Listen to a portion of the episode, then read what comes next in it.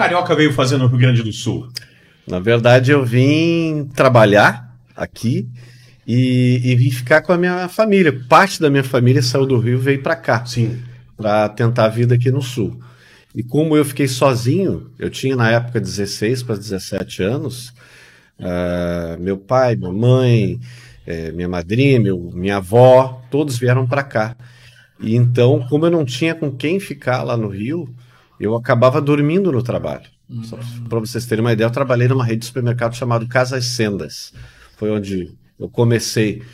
Uh, minha tinha carteira assinada com 14 anos. Hoje, hoje não pode. Né? Não, hoje não. não. Né? Naquela época era muito comum. Ganhava meio salário. Meio salário. Meio, meio, 12 reais. Isso, hoje é jovem aprendiz. Né? Jovem aprendiz. É. Então, na, aí acabei ficando sozinho lá. Eu não tinha para onde ir e acabei dormindo muito tempo dentro das casas sendas. Tinha uns, um, um lugar lá que os funcionários podiam ficar, né? Sim. É, porque às vezes a gente ficava até tarde, tinha o um lance do, do, do, do balanço e tudo mais. A gente chama de balanço, é. Como é que é aqui? É diferente o nome. Deixa eu, daqui a pouco me vem a Inventário? Não. Não, é. Como é que se chama, rapaz? Agora fugiu aqui da, da mente. Daqui a pouco vem, eu, eu me lembro. Lá a gente chama de balança. É, é uma espécie de inventário. No, é. no mês tu vê o que, que tu tem no estoque. Isso, vender, isso, correto, correto. Lá é que lá chama de balança, uhum. que tem um outro nome que eu não, não me recordo. E aí, como eu não tinha para onde ir, voltei aqui para o sul. Sim. E aí foi quando. A família acabei... veio a trabalho para Pelotas? Sim, sim, sim. Veio, veio a trabalho para Pelotas. O meu padrasto ele recebeu uma proposta uhum. para trabalhar em Porto Alegre. E a minha mãe disse: Olha, vamos todo mundo. Eu não quis ir, porque eu estava em ascensão nessa empresa. Sim. Eu comecei como auxiliar de empacotador. Só para vocês terem uma ideia. Aí depois passei para chefe de seção. Isso com 17 anos. Então eu já tinha, eu já estava pegando um setor para cuidar, que era o chefe de friamberia. E lá eu estava prosperando. Né? A gente tinha. Tinha possibilidade que tu, tu ia construir uma vida no supermercado. Exato, no supermercado, é. Porque essa empresa que a gente trabalhava lá, é, eles te davam um suporte para uhum. você crescer, né? Inclusive até estudo, eles pagavam estudo para você desde que você né, quisesse realmente. Lá eles não aceitavam que você começasse, por exemplo, como empacotador e morresse como empacotador. Sim. Você teria que galgar outros cargos. E aí. Tinha um plano de carreira. Plano de carreira, exatamente, plano de carreira. E acabou que eu não tinha mais o que. Não tinha com quem ficar lá. Sim. E eu disse para eles: olha, preciso ir embora. Aí pedi as contas, foi, foi bem, bem complicado, eles não queriam que eu saísse. Aí vim pro sul. E passou e aí, frio. Passei frio, passei frio. Saí do calor, passei frio e vim parar em Pelotas. E aí de Pelotas continuei fazendo a mesma coisa que eu fazia no Rio, trabalhando na Real Supermercados Rede Real. Rede Real. Aqui. Conhece? Você lembra? Sim, tinha Real Econômica. Isso. Né? Aí tinha os concorrentes aqui em Porto Alegre, Febernati. Aí o Centro Útil, que era dessa família aqui em Porto Alegre. Mas o Real era o top, né? Era o é, luxo, né? Era o luxo. Seria o isso hoje aqui, é, né? É. E depois disso, acabei realizando meu sonho de trabalhar em rádio. Hum. Como é que chega no rádio? É, o rádio foi uma história bem engraçada. Tudo começou numa rádio pirata. Olha aí. Rádio Pirata de Pelotas. Tudo começou com uma brincadeira. RPP. É, é. Começou com uma brincadeira. Na verdade, eu sempre quis ser radialista. Desde pequenininho, lá com meus oito, nove anos, eu ficava imitando os radialistas. Ouvia as rádios do Rio de Janeiro, a famosa 98 FM tinha o Good Times 98, uhum. que seria o, o que o Arlindo Sassi faz, Love Songs aqui, ele faz a Continental, né? Sim. E eu ficava lá, Good Times 98. Ficava imitando os caras falando, né? E sonhava em um dia trabalhar em rádio.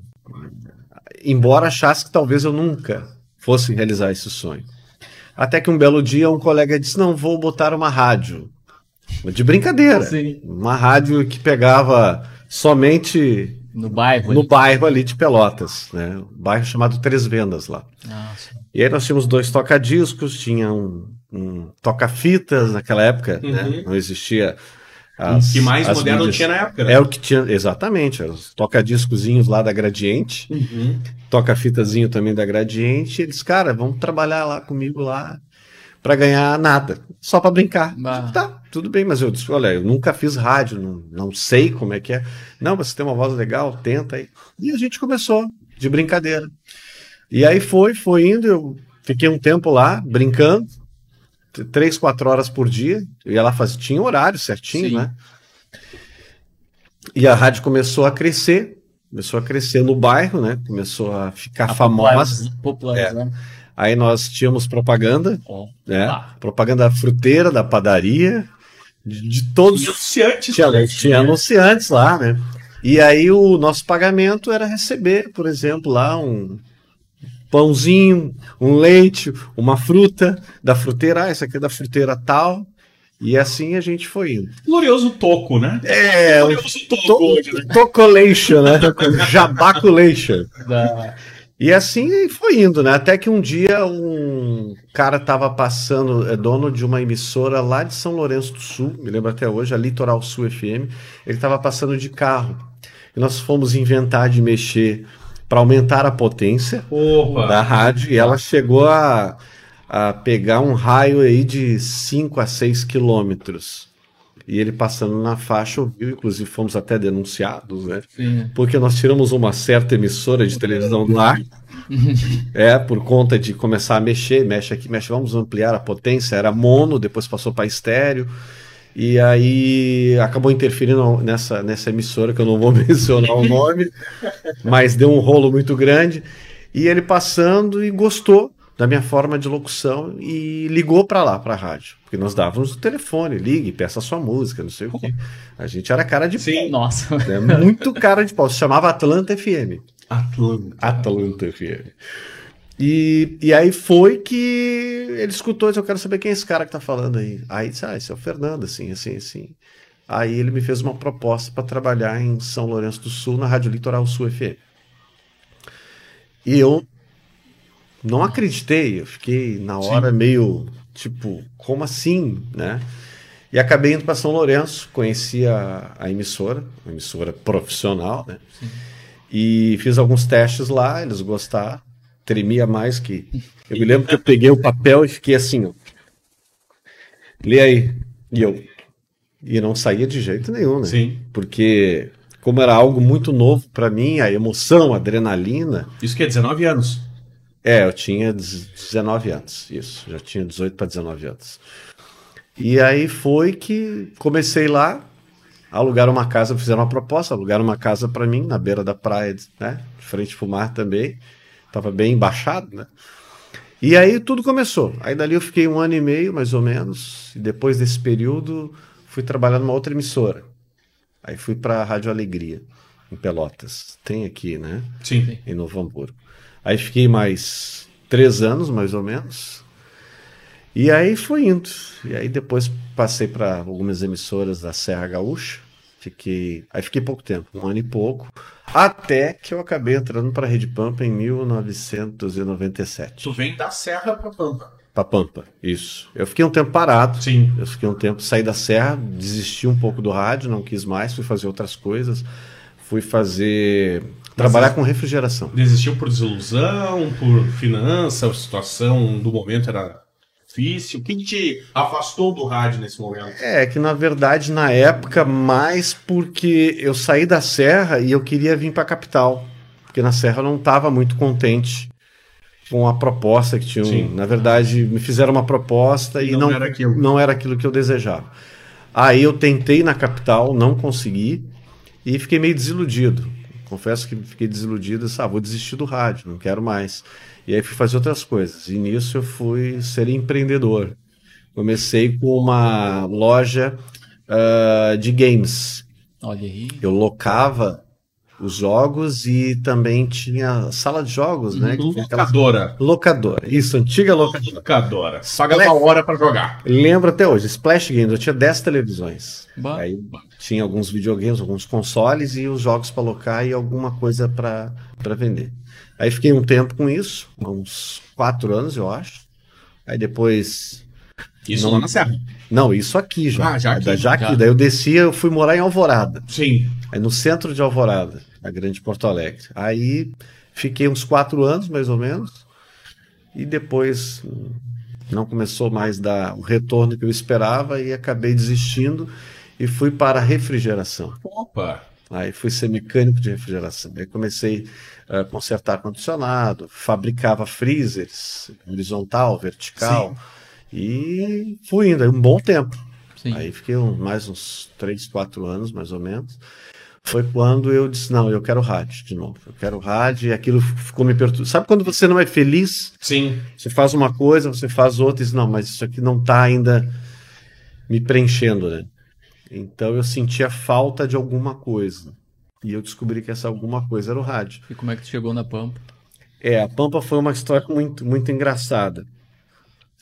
Ah, depois de, de passar por refrigeração, lance de casa de games, eu tentei o rádio, não consegui. Tentei por mais um tempo, não consegui, já estava desiludido de novo, já ia desistir, porque é um meio difícil, Sim. né? Você tem Sim, que ter o Bem famoso. restrito, né? Bem é restrito. bem restrito, fechado, exatamente. Você tem que ter o QI, né? Quem o que indique.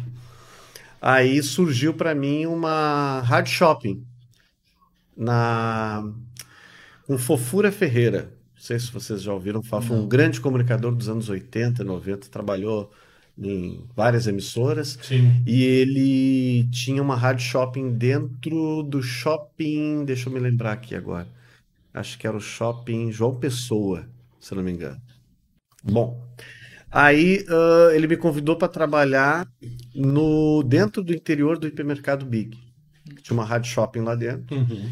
e eu acabei aceitando. Sabe? Tudo bem, vamos tentar. Aí eu Na pegava Sartório ali. na Sertório. Aí eu pegava o microfone e tinha que ir a vergonha. Ah, E a vergonha, pegar o porque você tá dentro do estúdio. Pegou aqui é uma coisa. Você ir pro meio do povão, pegar um- todo mundo te olhando, você pegar o microfone e começar a falar das, tinha que falar das ofertas, né? sim. Aí eu morria de vergonha, disse, cara, você tem que ir lá no meio do povo, você vai no setor tal, tal, tal, fala promoção tal e vende o teu peixe. Eu, beleza. Aí fui lá, todo envergonhado, primeiro dia, né? Mas dei a cara a bater, né? E começou a dar muito certo. E eles vendiam muito. E aí começaram a gostar de mim, aí melhoraram o meu salário e não queriam me largar por nada. Aí fiquei um ano e meio, mais ou menos. Nesse período me chamaram para trabalhar na Renner, dentro da rádio Renner, Bah. então, uma rádio via satélite para toda a rede de, de- de lojas Renner do Brasil inteiro. E aí tinha um estúdio montado, profissional, né? Bem, uma estrutura muito legal. Aí eu acabei indo para lá e fiquei nos dois. De manhã um e de tarde no outro. E assim eu ia fazer. Na Renner ali no, na Otávio Rocha. Não, Otávio Rocha. Sim. Depois, de um período, eu fui para Renner do Iguatemi. E depois fui para Praia de Belas. Foi quando, onde tinha mesmo a estrutura de rádio, né? Que era toda ali. E ali fiquei um período. E a Pampa foi uma surpresa, porque foi assim, ó. A Pampa eu já tinha tentado algumas vezes, várias vezes, né? E Chegava lá na recepção, ficava ali esperando Sim. bonitinho, né? Alguém me chamar, não, vamos lhe chamar. E eu me lembro que a coordenadora na época era a- Neida, ou Neida, não me recordo bem, é, que, que era a coordenadora da Rádio Eldorado na época, nem era o Roger. Sim. E aí tomava aquele chazinho de banco, né? E ali ficava, ficava uma hora, duas horas esperando na recepção. Tá, vem amanhã. Vem amanhã. Traz um pilotinho, levava as fitinhas cassete. Sim. Tinha que levar Sim. aquelas fitinhas, né? E até que um dia eu cansei, disse, olha, não, adianta, não vão me enxergar. Aí o que, que eu fiz? Desisti e fiquei só nas rádio shoppings. Até que um belo dia um amigo meu, chamado Alisson, Alisson Oliveira, que hoje ele está numa, numa rádio do interior lá de Santa Catarina, ele chegou e disse para mim, cara, pintou uma vaga na rádio Caiçara. Eu disse, olha, mas eu já fui lá várias vezes e nunca me deram bola, nem me olharam. E é o Roger que estava coordenando. Ele disse: Não, vai lá que tem uma última vaga lá. Eu já falei com o Roger, só liga para lá e ou aparece lá que provavelmente você vai conseguir a vaga. Tá, tudo bem. Aí eu já estava meio desanimado, disse, nem vou. Eu já fui várias Sim. vezes, não me receberam. Aí acabei ligando. Aí eu tive uma sorte grande que o próprio Roger atendeu. E ele pegou e disse: Olha, temos uma vaga realmente. Quem foi que te indicou? Eu disse, Olha, foi o Alisson, assim, assim, assim, amigo meu e tal. Então vem aí, traz um pilotinho que a gente conversa. Eu, tá? acendeu aquelas. aquelas... Opa, deu Opa, uma brasinha ali. É, né? acho que vai dar match, como dizem, né? Sim, sim. E aí, fui, me lembro até hoje que eu fui fazer o piloto com o Geraldo, né? Me passaram lá um texto, um comercial ali para falar e como se fosse estivesse fazendo um programa ao vivo, né? Falando da Eldorado. Aí sentei na mesa, me lembro que eu estava muito nervoso. O Roger Ai, uhum. encarando. Encarando, aquele vidrinho lá. Sim, um aquáriozinho. Um aquáriozinho. Geraldo, vai lá. Não era. Vai lá. Aí eu aqui e o Roger aqui. Aí eu me lembro que eu peguei uh, o papel, aí fui ver qual era o comercial, não consegui, porque eu comecei a tremer de novo, deu uma tremedeira, botei em cima da mesa e comecei. Rádio Eldorado. Aí o Roger, para, para, para, para. Eu disse. Não gostou, né? Sim. Sim. Passe aqui. Está contratado. E aí isso aconteceu em 1997, novembro de 1997. E aí, de lá para cá, tô aí 20, até hoje. Quatro anos. 24 anos, 24 anos, é. Aí nesse período eu fui para Caiçara, fiquei oito anos fazendo um programa de manhã, depois passei para tarde, aí fazia um programa em, junto com o Roger, o Roger lia as notícias, eu operava para ele e depois entrava com o meu programa no ar. E aí depois de um certo tempo passei para tarde, onde fazia eu e o Marco Antônio. E aí depois entrou o Jota, veio o André Roberto, entre outros. Aí depois de um ano, o Roger me fez uma proposta para trabalhar na Rádio Eldorado. Aí fiquei fazendo as duas, né? Fazia a Caiçara de manhã e a Eldorado de tarde. E aí Estou aí até hoje. Depois surgiu a oportunidade para ir para 104. A Eldorado eu fiquei pouco tempo, acho que uns 3, 4 anos só. E Sim. depois passei para 104 e estou até hoje. Quantos anos já você vai no 104? 104, deixa eu ver, eu devo estar tá com uns 20 anos de 104 mais ou menos. É, é, é tempo, hein? 20 é um, é um tempinho, né?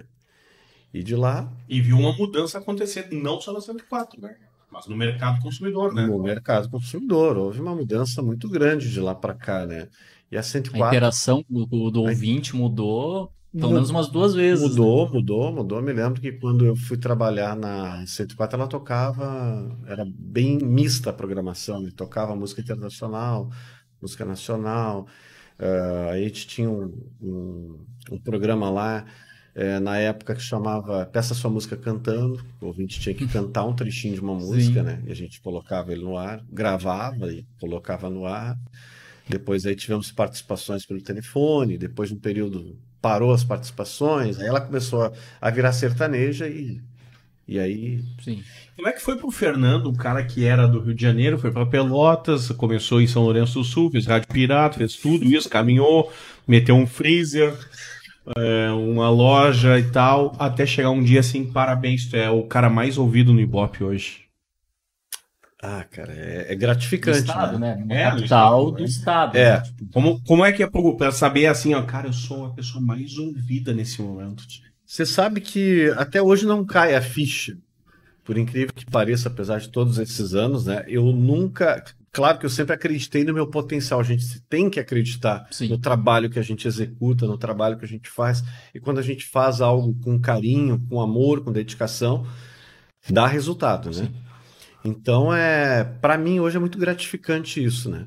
Eu sempre cuidei para não deixar subir para a cabeça, porque um período que eu trabalhei quando eu tinha meus 18 anos que eu estava na, na alegria, eu deixei subir para a cabeça. Eu era o estourado de Pelotas. Né? Então, aonde eu chegava, eu tinha as portas abertas. Né? Eu ia para um cinema, não pagava. Eu ia num bar lá, não pagava. Eu ia numa danceteria, é, porque Sim. eu era muito conhecido na cidade.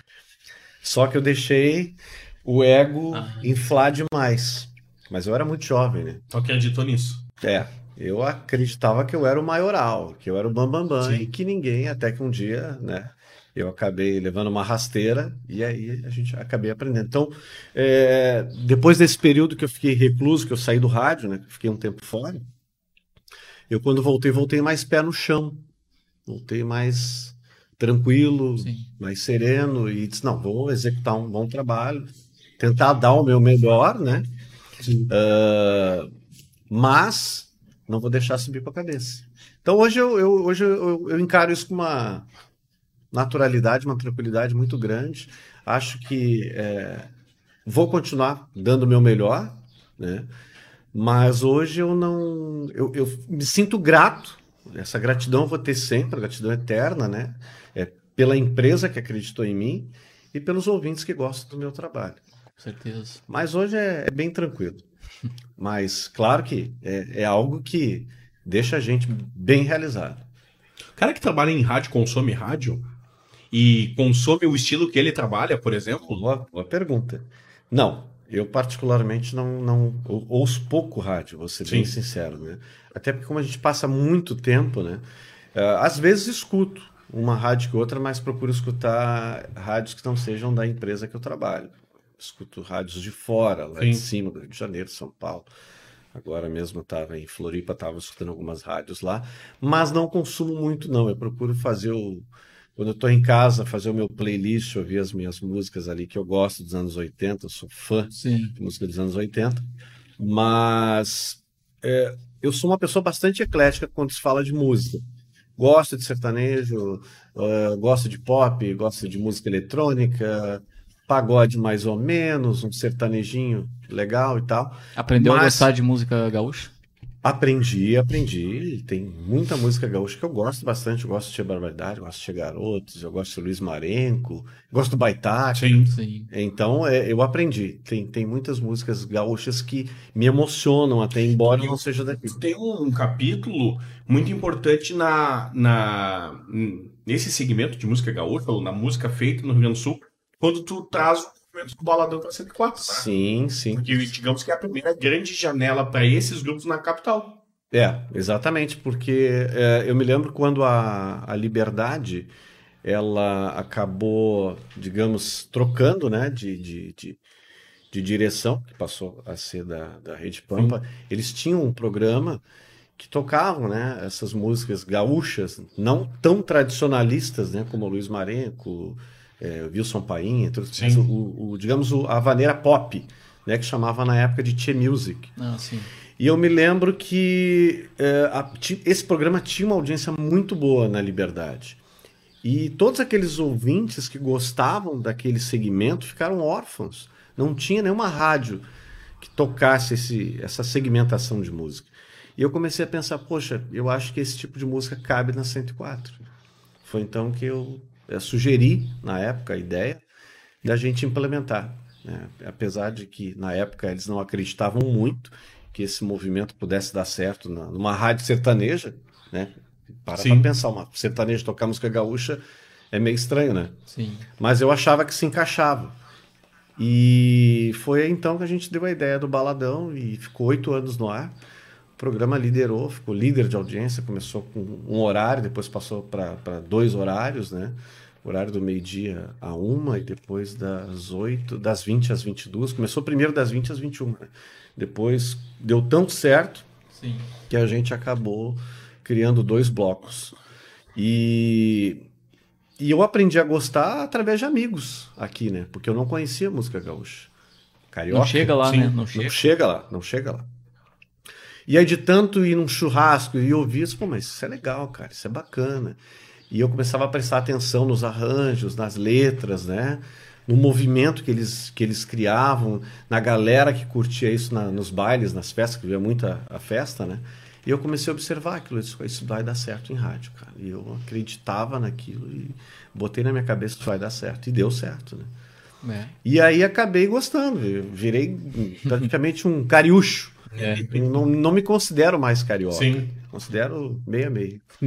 metade gaúcho, metade carioca. Esse movimento sertanejo, Che Music e tal, te levou pra noite também, né? Me levou para noite. É, eu fiz muitos eventos aí é, direcionados a esse público, né? Que na época chamava de machixe, né? Eu até criei um programa é, chamado Explosão Tchê.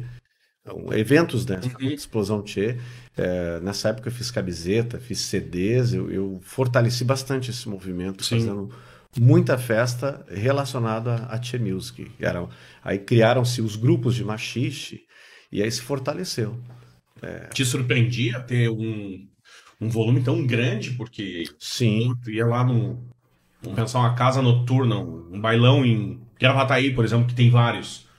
E sempre tava lotado. é, é. São Leopoldo, sempre tava lotado. Novo Hamburgo, sempre tava lotado. É, é, me surpreendeu bastante. Porque no começo, quando a gente iniciou mesmo o projeto, ele foi engatinhando, né? Ele foi crescendo aos poucos, foi devagarinho, até que tomou proporções que eu jamais imaginei. De, de em bailões, como você mencionou aí, São Leopoldo, Sapucaia, Canoas, Porto Alegre, entre outras cidades aí, o Clube Farrapos aqui, tradicional, a gente botava ali 4 mil pessoas. Começou botando 300 pessoas, aí passou para 500, e o movimento foi tomando forma. Eu acho que esse fato é necessário destacar que Porto Alegre não é uma cidade do Tchê, né? Não, não. Porto Porto Alegre é muito mais do pop do rock. Pop tem os, do rock, tem é o verdade. cenário rock local Tem. que te- tentou sair do, do estado e tudo mais. Não é do sertanejo, não era do sertanejo e não era do Tchê Music também, né? Exatamente. É, e falando nisso, eu me lembro que quando a gente fazia os eventos ali no Clube Farrapos, a gente pegava muito aquela galera que estudava ali na PUC. Sim. As pessoas terminavam, saíam da aula direto já para o Clube Farrapos. É um, um público bem qualificado e que realmente me, me surpreendeu na época. A gente conseguiu, assim, trazer um- uma galera muito bacana. Infelizmente, hoje, né, o movimento já não, já não tem essa força que tinha naquela época, né? Agora veio a pandemia, eu acredito que depois que a, que a pandemia passar, provavelmente Sim. vai, vai voltar a crescer.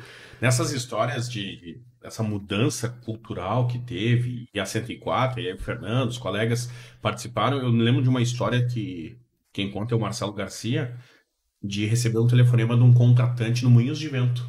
E aí ele parou e pensou, cara, chegou um lugar que ninguém esperava. É, é. Moinhos de Vento. Tu não espera que vai tocar uma festa sertaneja, não se esperava na Sim, época, sim, né? sim. É, o, o sertanejo ele teve ah, um período assim, é, que eu diria até discriminatório, por parte do público mais elitizado. Falava, ah, eu não escuto sertanejo. E respondeu o Ibope, ele jamais ia responder que escutava sertanejo. E depois que veio essa revolução do sertanejo universitário, hoje as pessoas têm prazer de dizer que escutam sertanejo. Acabou aquele, digamos, preconceito né, com a música sertaneja. E assim com a, com a Tia Music. Com a, ah, eu não escuto esses galdeirão, essas vaneira. Hoje, hoje não, hoje tem uma, uma galera que curte bastante, mudou muito isso. Sim. E a gente vê que há Tem espaço hoje, né?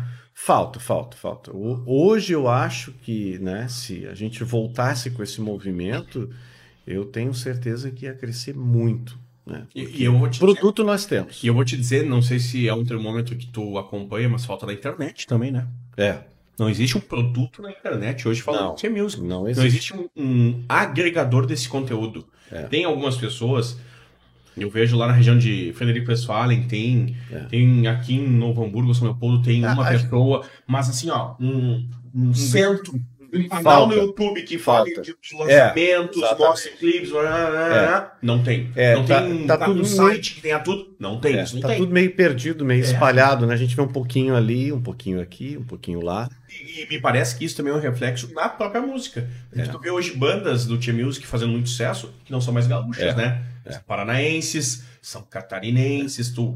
Vamos pegar um exemplo aí que recentemente veio, fez shows e estourou, que foi o Paulinho Mocelin. Paulinho Mocelin. O cara é paranaense. É, é. É, E, e a gente observa, eu observo pelo menos, que esse movimento é mais forte fora daqui do Rio Grande do Sul. Mas é porque nós deixamos ser, né? Como você mencionou agora, tu vai ali para Paraná, vai para Santa Catarina, esse movimento é bem forte. Ainda é bem forte, apesar de agora, né, teve dessa época. E tu disse que ouviu rádio, então deve ter ouvido regional. Sim, Band, ouvi, pizza, ouvi. É, a regional tem um programa só disso, Domingos, É. por exemplo. Mas tem lá uma casa fantástica de shows que é a Arena Petri. A Arena Petri. E o que, que ela toca a semana inteira? É, é. Tipo, ela traz lá o Fernando Sorocaba no sábado, ela traz o Lua Santana, ela traz a Ivete Sangalo, traz o Lulu Santos no fim de semana. Mas a semana dela se baseia nisso. E ali é onde ela movimenta. Eu, digamos, é esse nicho É. que sustenta o sábado ela fazer um puta investimento. É, é. E é isso que está faltando no nosso estado aqui.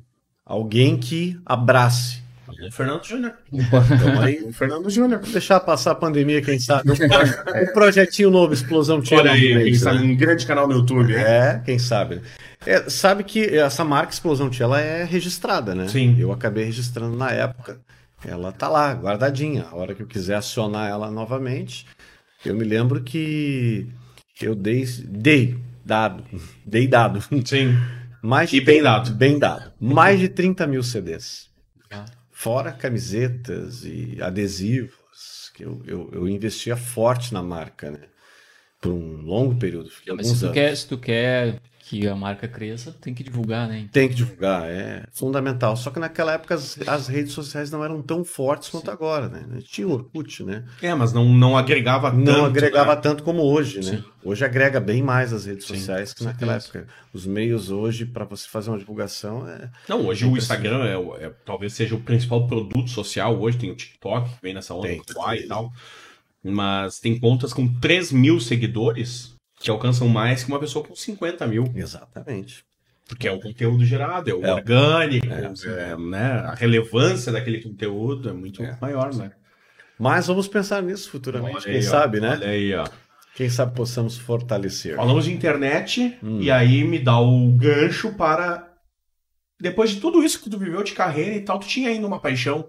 E agora que tu desencanou ela, tu tirou ela dessa caixinha guardada que tu guardou a explosão, tia, tu É. com essa outra, hein? É, a outra paixão é o carro, né? Sempre fui apaixonado Eu conheci o Fernando, ele tinha um Vectra.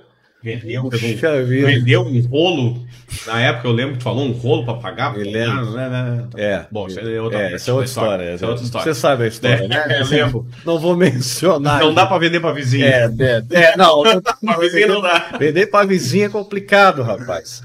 Mas é, eu sempre tive uma paixão por carro, desde pequenininho, né? Sempre fui fã de, de programas relacionados ao, ao universo automotivo.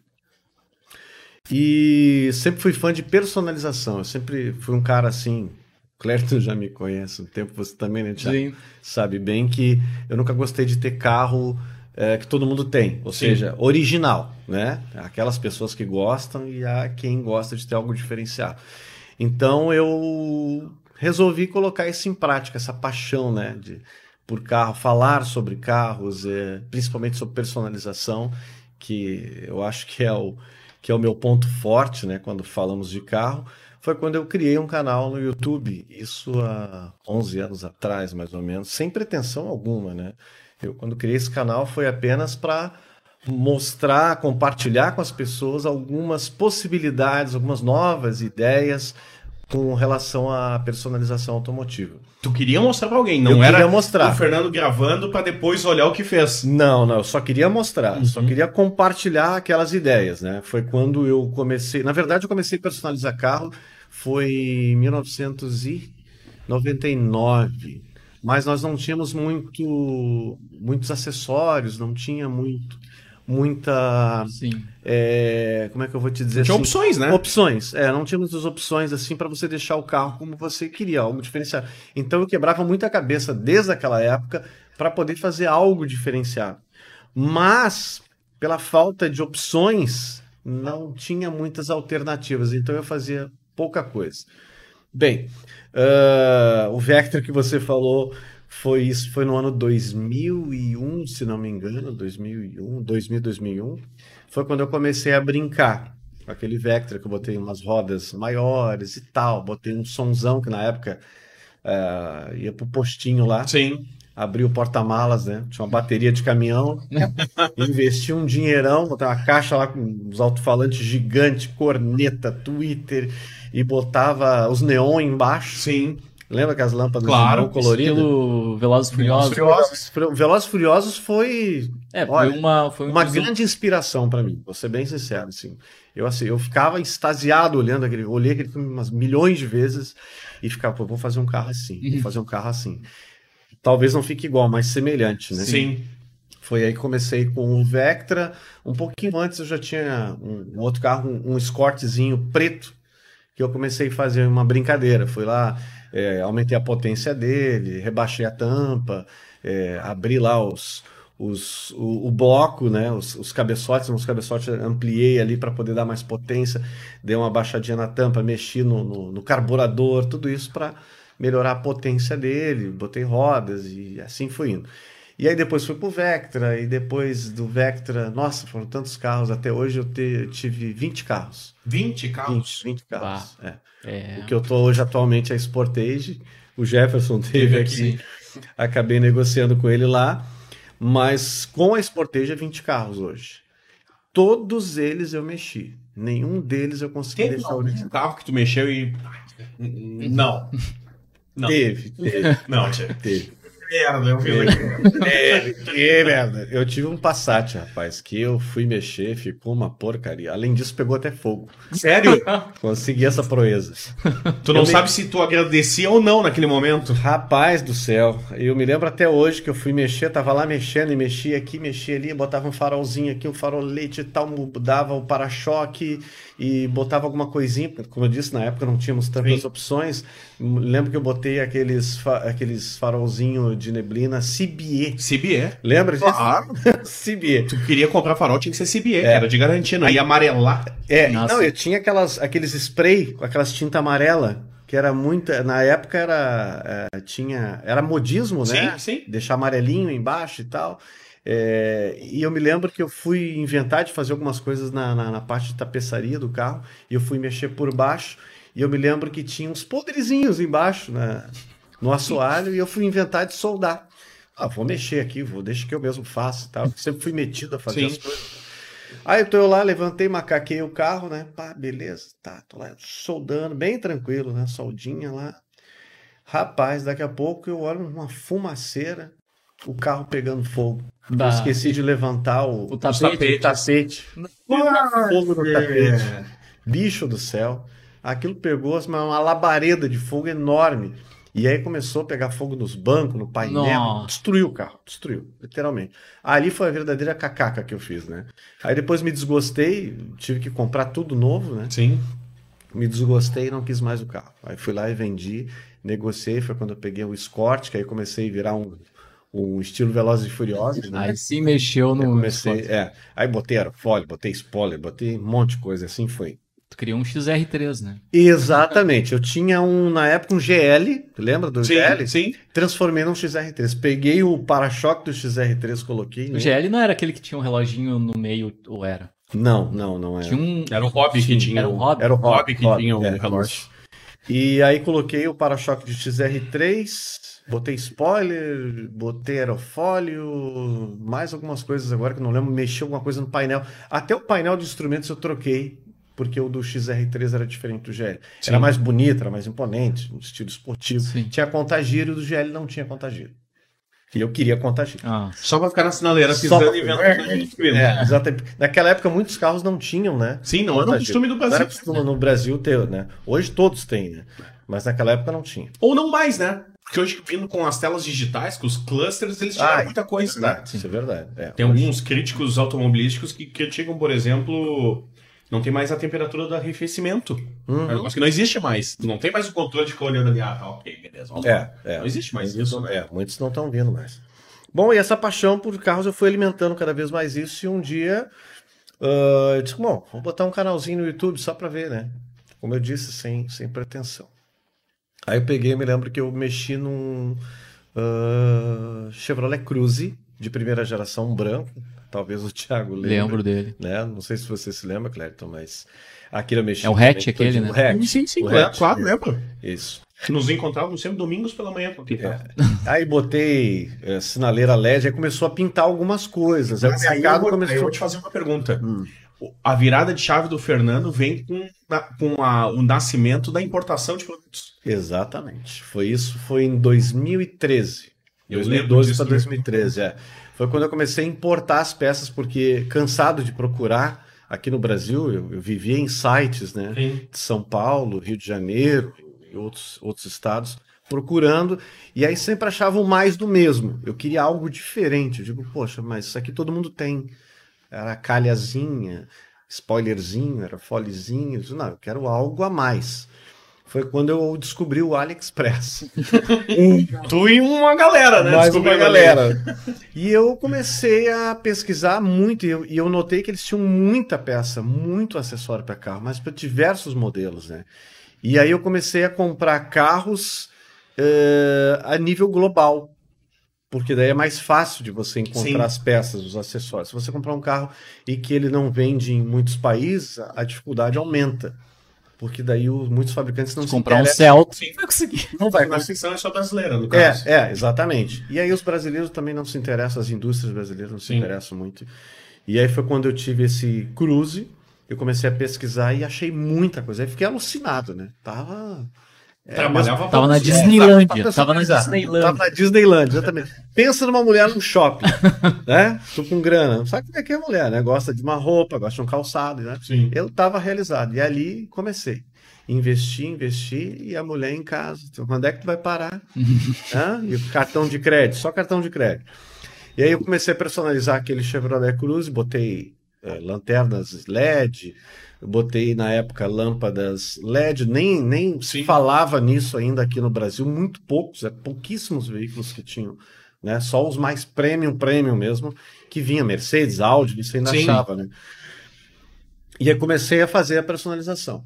Aí, eh, nesse meio tempo também eh, coloquei spoiler, botei, mexi no interior também, consegui fazer algumas coisas, né? Ah, em termos de acabamento das portas, painel, etc, etc.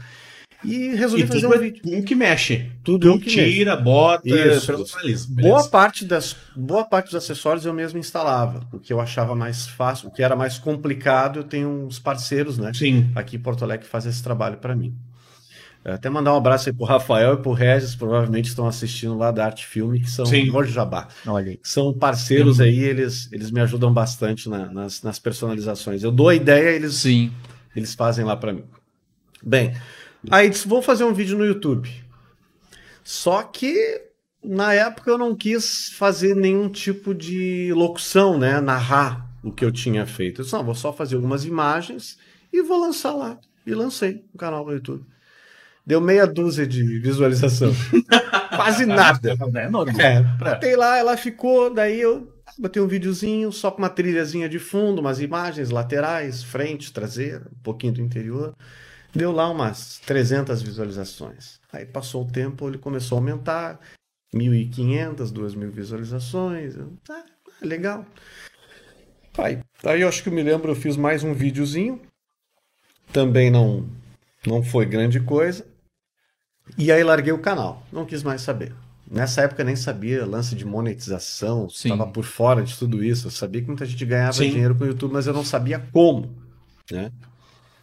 Foi então que depois de um período eu vendi, eh, fiquei uns 4, 4, 5 anos sem postar nada no YouTube. Foi quando eu comprei o Civic geração 10. Tu vende o Cruze pelo Civic. É, isso, vendi troca, Cruze, foi a troca, né? Sim. Esse foi o grande divisor de águas do canal. Esse aí, graças a ele que eu cheguei onde eu cheguei. Aí o que, que eu fiz? É, logo que eu comprei, postei imagens dele original, Uhum. né? Traseira, frente, interior. E como ninguém ainda tinha o Civic, é um carro novo, despertou a curiosidade do público. Até uma, uma, um adendo, acho que importante. É a grande revolução do Civic também, né? É a grande revolução do Civic, exatamente. Muda o Depois, perfil, né? depois de um fracasso da Honda no, no geração 9, que não vendeu, não foi o esperado da marca, ele ficou, não, não, não conseguiu alavancar vendas, ficou em, em oitavo, nono mais vendido, sedando o país, porque o G8 foi a grande revolução, né? Eu tive um preto até, um SI. Aquele sim, aquele foi a grande revolução da Honda do, com relação ao Civic, foi campeão de vendas. Que ele deixa de ser tempo. parecido com o do Corolla. Exatamente. Eles tinham uma, uma similaridade, né? Eles eram parecidos. O desenho semelhante. era parecido. né? É, é, aquele desenho mais clássico, mais sóbrio, né? Sim. E a Honda revolucionou com o G8. O G8 foi o verdadeiro su- sucesso, estouro do Civic mesmo no Brasil. E eu até também fiquei apaixonado na época, aquele painel de dois andares, Ah, sim. digital, parecia uma espaçonave, o freio de mão parecia um, um manche de avião, uma loucura. O carro, eu me apaixonei na época, acabei comprando um também. E aí o, o 9 não me agradou, eu passei pro Cruze, que o Cruze Hatch também, a primeira geração, Sim. foi um sucesso muito grande da, da GM. A GM foi muito feliz. O Cruze é o sucessor do Astra. Do Astra, exatamente, o Astra. O Astra Hatch que nós tínhamos e o Astra Sedan. Saiu esse o Astra e entrou na época o Cruze. O, o Sedan e o Hatch. O Sedan A Chevrolet tenta até emplacar um Vectra GT, lembra? Uma versão hatch e tudo um mais. fracasso também, não deu certo. é. Tentou e não, não vingou, né? Tinha o Vectra Sedan, aí eles tiraram de linha, tentaram emplacar, como você falou, o Vectra GT. Ficou pouco tempo, né? Que não deu muito certo. Sim. E aí foi quando eles vieram com o Cruze. O Cruze foi o grande divisor de águas também da, da GM. Bem, aí lancei esse, esse vídeo sem falar nada, no estacionamento lá da empresa. Peguei, fiz alguns três minutos de vídeo ali. Debaixo da árvore. É. Tem que embaixo da árvore ali. Três, quatro minutinhos ali e larguei, botei lá, Honda Civic, não sei o quê. Títulozinho bem básico. Quando eu olhei, tinha 100 mil visualizações. Eu, aí. Nossa! Aí eu, opa! Aí eu comecei a gostar, né? Ó, interessante. E comecei a postar vídeos do Civic. Aí comecei a mostrar todo o processo de personalização, desde o zero até os dias em que eu vendi ele, isso há dois anos atrás, mais ou menos. E aí começou a dar resultado. Aí eu fiz mais um terceiro vídeo, que foi o que bombou mesmo, como personalizar seu carro gastando pouco. Ah, manchete. Tá, mas é. título já era pra. Aí que eu comecei a pegar o time do YouTube, né? Digo, Sim. opa, O famoso clickbait, né? clickbait. Exatamente. Bait é quando tu, é, o- a, a manchete diz uma coisa, mas tu entra lá e não tem Ah, nada é, tá, disso. é. Sim, E sim. aí é uma armadilha. Um Tá, então é um clickbait. caça-clique, É né? um caça-clique, é um caça-clique. E aí ah, coloquei em letras garrafais. Como personalizar seu carro gastando pouco. E ali eu fui mostrando todos os acessórios que eu tinha colocado até então. E coloquei o link na descrição do vídeo de como encontrar esses produtos, né? Porque até Sim. então nenhum canal no YouTube no Brasil tinha feito isso, de você pegar, personalizei essa caneca, por exemplo, deixei ela, né, do meu jeito. Mas como? Como é que você fez? Sim. Essa foi a grande diferença do meu canal. Não existia canal no Brasil que tinha feito isso. Os caras mostravam lá os carros personalizados. Ah, tá legal, pô, bacana. Tá, mas como é que eu faço isso? Né? Então acho que essa foi a diferença do meu canal para fazer o sucesso que fez. E aí eu mostrei, olha, cara, esse acessório você pega aqui, esse acessório você pega lá, esse aqui custou X, o link tá ali ah, na descrição do vídeo e deixava lá tripa de, de, de links, Sim. né? E a pessoa clicava ali, pô, Ia legal direto pra loja. ia direto para a loja, sem ganhar um centavo. Até então eu não sabia Sim. da tal monetização. E aí esse vídeo foi 600 mil visualizações, como, como, como personalizar seu carro gastando pouco.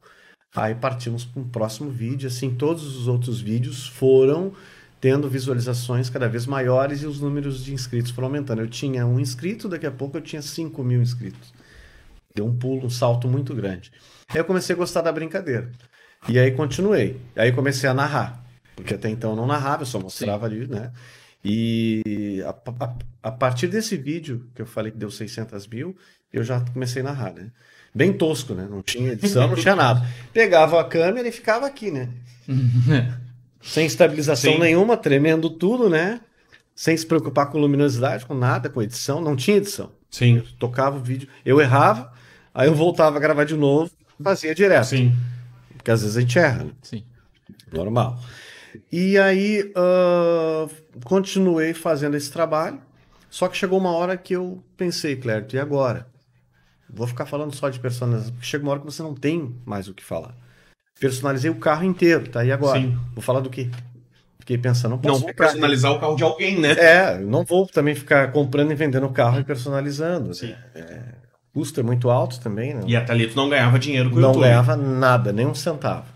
Aí comecei a pesquisar como ganhar dinheiro no YouTube. E fiquei papapá, papá, e fui lá. Vi que tinha que fazer um cadastro, não sei o quê. E eu já tinha dinheiro no YouTube e não sabia. Eu já estava ganhando. Eu já tinha botado para monetizar, só que não sabia como receber. Sim. E o dinheiro ficou lá, acumulando. Aí quando eu vi, tinha 800 dólares para mim receber. Aí foi quando eu aprendi. Aí tu pensou, opa, essa brincadeira tá muito séria. A cara. brincadeira tá séria, tá ficando bom esse negócio. Me lembro que meu primeiro pagamento do YouTube foi 700 reais. Sim, tu perde uma parte, né? É, Normal. sim, sim, é 55% para nós e 45% para eles. Sim. E aí eu recebi esse dinheiro e comecei a ficar mais feliz, né? Opa. Opa, é legal, e continuei. E nisso, depois de um tempo que eu personalizei o, o Civic, passei para o Cruze, esse, o novo, e continuei. Bem, mas antes disso, ah, depois de personalizar por um período esses carros, ah, eu comecei a mudar o formato do canal e comecei a, a fazer avaliação automotiva, falar dos lançamentos, ir nas concessionárias, fazer algumas filmagens e falar daquele carro, né? Dos, dos próximos lançamentos que virão para o Brasil ou não. E começou a dar muito certo também. Aí teve vídeos que eu fiz lá que viralizou, que deu um milhão e meio de visualizações, tem um lá que deu dois milhões. É, tudo depende do assunto que você sim. vai abordar, né? Aí eu comecei a entender o meu público, o que ele queria. E, e hoje, até hoje, graças a Deus, hoje eu tô com 146 mil. Pintou a plaquinha? Pintou, aí veio a plaquinha, plaquinha de, a plaquinha de prata. Sim. Vamos almejar a de ouro agora. Aí. Né? Não- Tá longinho, mas uma hora Não, mas pintar. logo, logo vai. É. Logo, logo chega. E aí, tô tentando me profissionalizar, né? Hoje, se você olhar os vídeos de antigamente, os primeiros de olhar agora, até gostaria de tirar os antigamente, porque é muito horrível. Mas não dá. É, é, tem que deixar lá. E os de agora melhorou bastante, o crescimento, Sim. assim, a evolução, né, das informações que eu passo, da edição do, do vídeo. Até de equipamentos, trilha, né? Que de equipamento o que sucesso melhorei. também melhorou, né? Melhorei, sim, sim, peguei. É, mas eu não me conformo. Pra quem não sabe, eu não me conformo que o canal todo dele é feito só no celular. Ah, isso é eu verdade. não consigo. É, é. as pessoas eu não, consigo- acreditam. Eu não. É, não, é. não, eu, eu, eu acredito porque eu, eu te Sim, sim, acompanho. você me acompanha, eu já eu sei, mostrei, né? Mas. É, É. todo feito nesse celularzinho aqui, ó. Cara. Toda edição do meu canal, todinha, tudo. Sim, Trilha, é- voz, é, imagem, não tem. muita gente isso é, É. inconcebível. É, É, inconcebível. É difícil você imaginar, porque muitos né, usam né, programas específicos, Sim. né? Computação, coisa é, profissional, né? Edição profissional, e eu consigo fazer tudo isso no celular. Não consigo me imaginar fazendo uma edição Num computador hoje. Não consigo, não consigo. Eu até é, tento e fico. As pessoas falam, ah, por que você não faz um computador e tal, tal, tal, dá pra fazer isso, fazer aquilo, porque algumas coisas fica restrita no Sim. celular. Sim. Poderia melhorar ainda mais. Mas o programa que eu uso atualmente está me servindo bem. Eles estão sempre atualizando, então sempre vem com algumas inovações. Então eu vou ficando, digamos, na minha zona de conforto. Sim. Não tá bom aqui o celular Sim. tá me atendendo bem, né? Mas futuramente eu tenho alguns projetos novos aí pro, pro canal. Por conta da pandemia eu dei uma segurada, mas uh, pro ano que vem agora eu quero ah, pegar uma pessoa para fazer a edição para mim, porque isso toma muito tempo. É. É o que acaba com o meu tempo, é a edição. Porque eu sou chato, né? Então eu quero ficar só ah, restrito a fazer as imagens, a, a Criar o conteúdo. criar o conteúdo e passar Parte pro cara, ó, é contigo. Áudio, vídeo tá aqui, ó, te vira, tá? Os caracteres aí e tal. E porque assim eu ganho mais tempo e consigo produzir mais, né? E além disso eu quero ah, futuramente também colocar uma rádio web direcionada Pra esse a público. esse público. E mais um site que eu acabei de, de colocar no ar agora, ainda está tá em Sim. período de testes, né? Que, que fala sobre também carros, né? Vou te fazer a mesma pergunta que eu fiz pro Jefferson. O brasileiro hoje é apaixonado por carro? Cara, eu, eu acho, eu acredito que sim. Eu acredito que sim, sabe? É, eu acho que eu sou uma prova viva disso, né? Eu tenho uma. Eu, eu- assim como eu, muitos, as pessoas que eu conheço, os grupos que eu participo, eu vejo que as pessoas têm uma paixão muito grande por carros. Mas eu acho que é, no Brasil as pessoas. O, o carro é muito caro. Tudo que você vai fazer, tudo que você Sim. quer, quer implementar, é, dar, deixa- dar aquele upgrade no Sim. carro, é tudo muito, muito caro. Então as Hoje, pessoas. ter carro tá É, ficando caro. hoje ter carro tá muito caro, exatamente. Combustível. Assim, eu, eu, eu vejo que as pessoas, paixão, elas têm uma paixão muito grande por carro, mas o nosso poder aquisitivo não permite muitas vezes Sim. a gente né, realizar os nossos sonhos ou, ou até dar uma in- incrementada no carro. Eu, eu agradeço, eu tenho gratidão, né? de Deus me dar a oportunidade de conseguir. Mas eu acredito que sim, que o brasileiro é apaixonado por carro. Tal. Há quem concorde, há quem não Sim. concorde. Mas eu, eu, eu creio que sim. Pelo que eu vejo, pelos grupos que eu participo e que as pessoas tentam né, é, comprar, realizar o seu sonho de pegar um carrinho popular e, e pulando de degrau em degrau, devagarinho, sempre fazendo alguma coisinha diferente.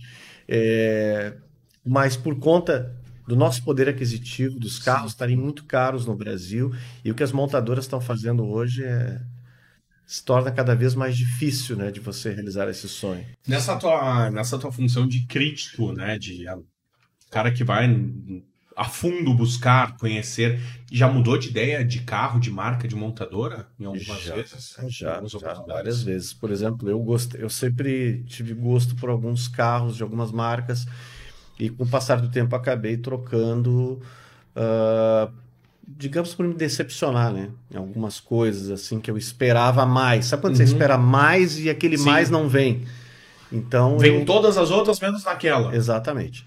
Eu E às vezes fã- não é, nem, não, é, não é nem esperar mais de um carro popular, é mais de um carro, às vezes, prêmio. Exatamente, exatamente isso. É, Tu não é. tá falando de, ah, Não. esperar mais de um gol. É, Não, tipo, é de uma marca de um. Mas um carro de 300 mil não tem puta merda pro cara segurar, velho. É. Tem- Para aí. É, tem Coisa muito- básica. É, tem umas coisas aí que eu concordo com o Clérito aí que não dá, são ina- inadmissíveis, na minha opinião, considerado prêmio, como Sim. disse o Thiago, e que as montadoras deixam a desejar. é, são economias que eu não consigo compreender. Uma coisa que a gente já discutiu muito. Já, né? A gente já. já. discutiu. Cara, um carro às vezes de 150 mil vem com freio a tambor atrás, cara. Isso. É inadmissível. Ah, mas aí é uma questão mecânica. Ah, Cara, um carro de não- 100... Não, eu vou te explicar o que é. Um carro de 150 mil vem com os parafusos à mostra. E custa 8 centavos pra fechar um parafuso. Cara, não sei. Isso que- 150 mil, eu entendo num carro claro.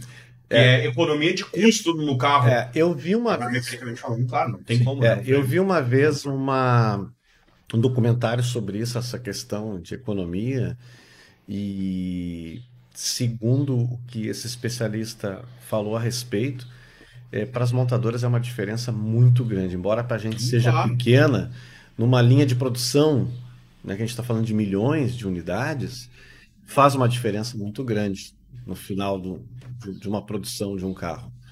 Então é. Claro, nós não entendemos, Sim. né?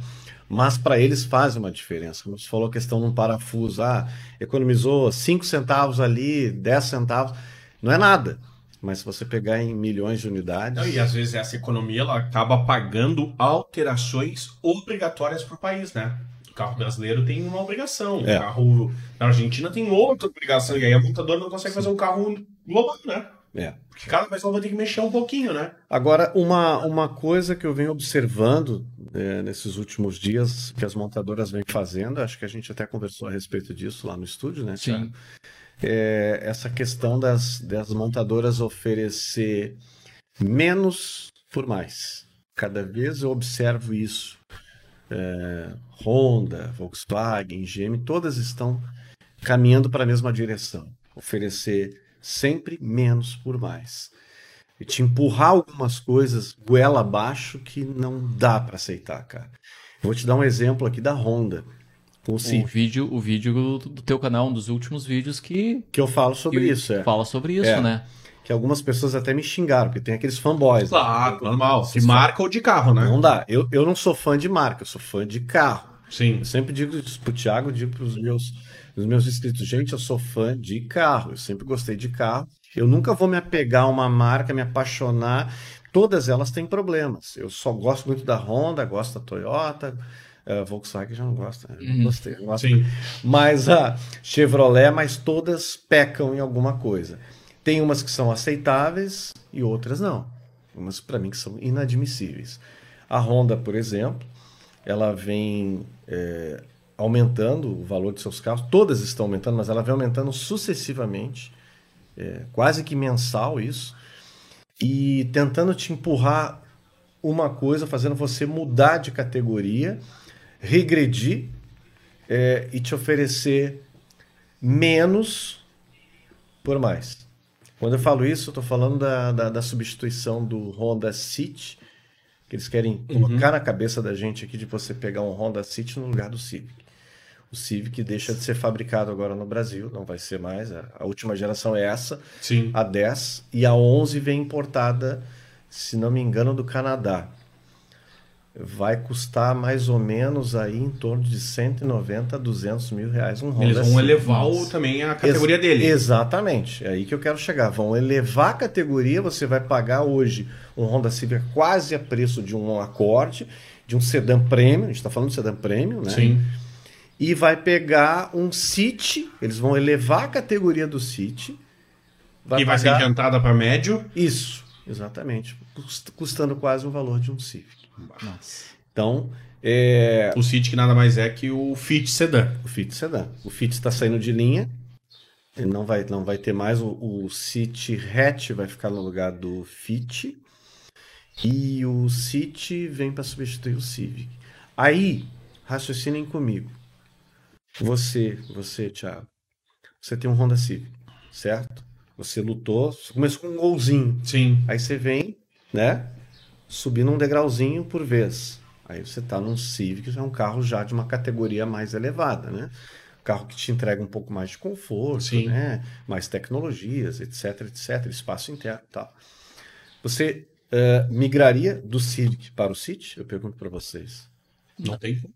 Não tem como. Você vai tentar pular do Civic para um acima Sim. né? Ou se manter. Ou você vai se manter, ou você vai tentar ah, subir um degrau. Você não vai descer um degrau.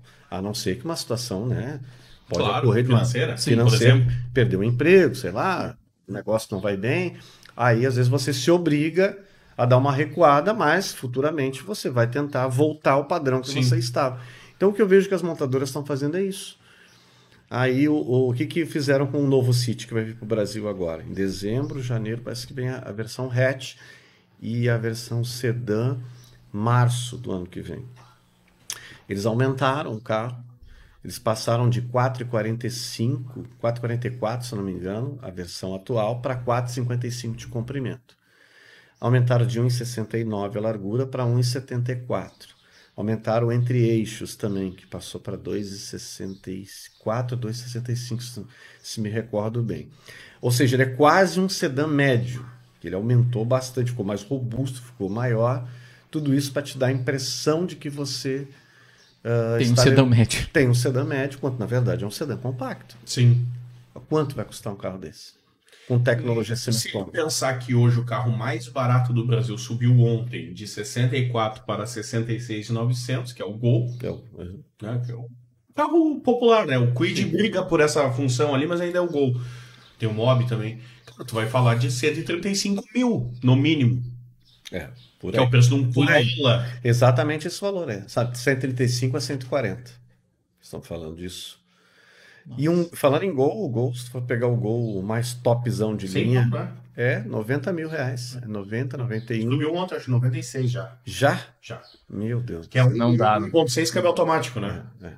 Então, Que é isso. E o Comfortline, que é o banco melhor da Volkswagen. Sim. Ponto, para ali. É. Continua sendo Gol. Continua sendo gol. É a mesma coisa a Peugeot. A Peugeot agora teve que dar uma recuada com relação ao Peugeot 208. Os Até, caras cobrando 100 mil reais num carro.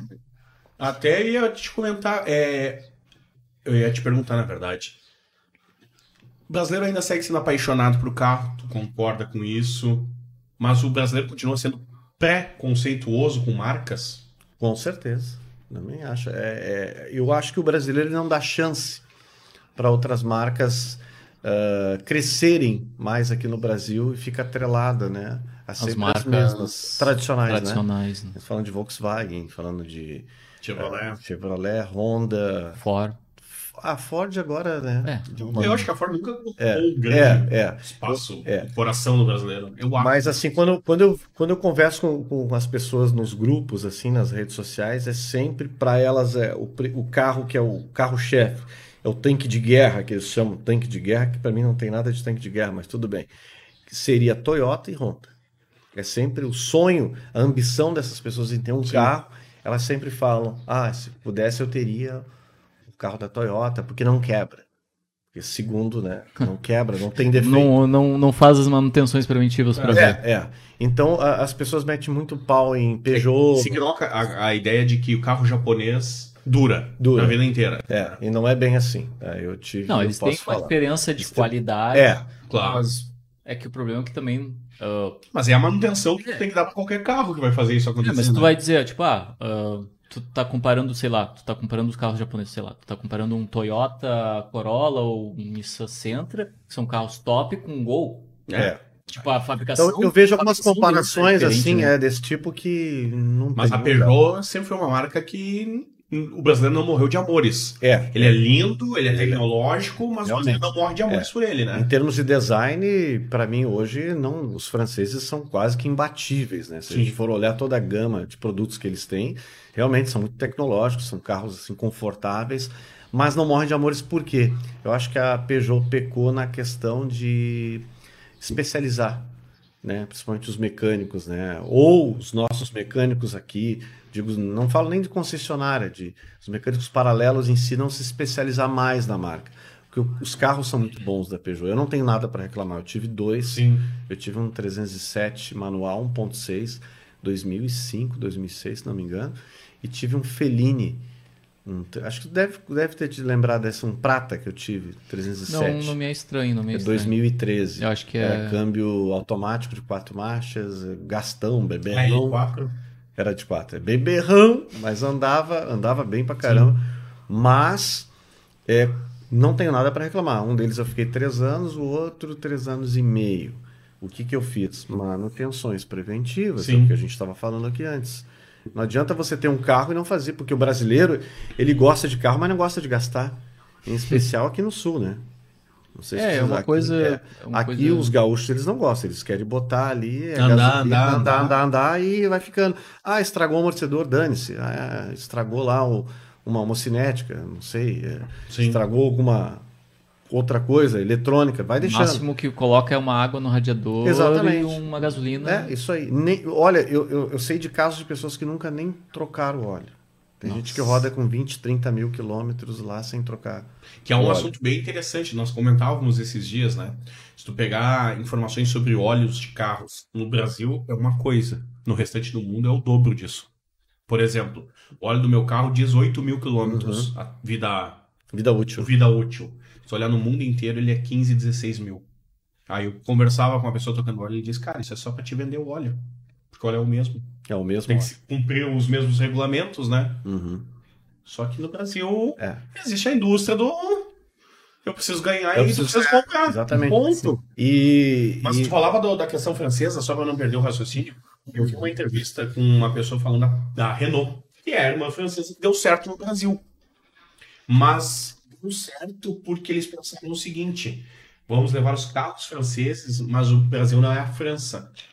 Em questão de qualidade de terreno, de manutenção, sim, de verdade. Aí o que eles foram? Eles foram na Robenga e buscaram a Dácia, que é a irmã para destruição lá.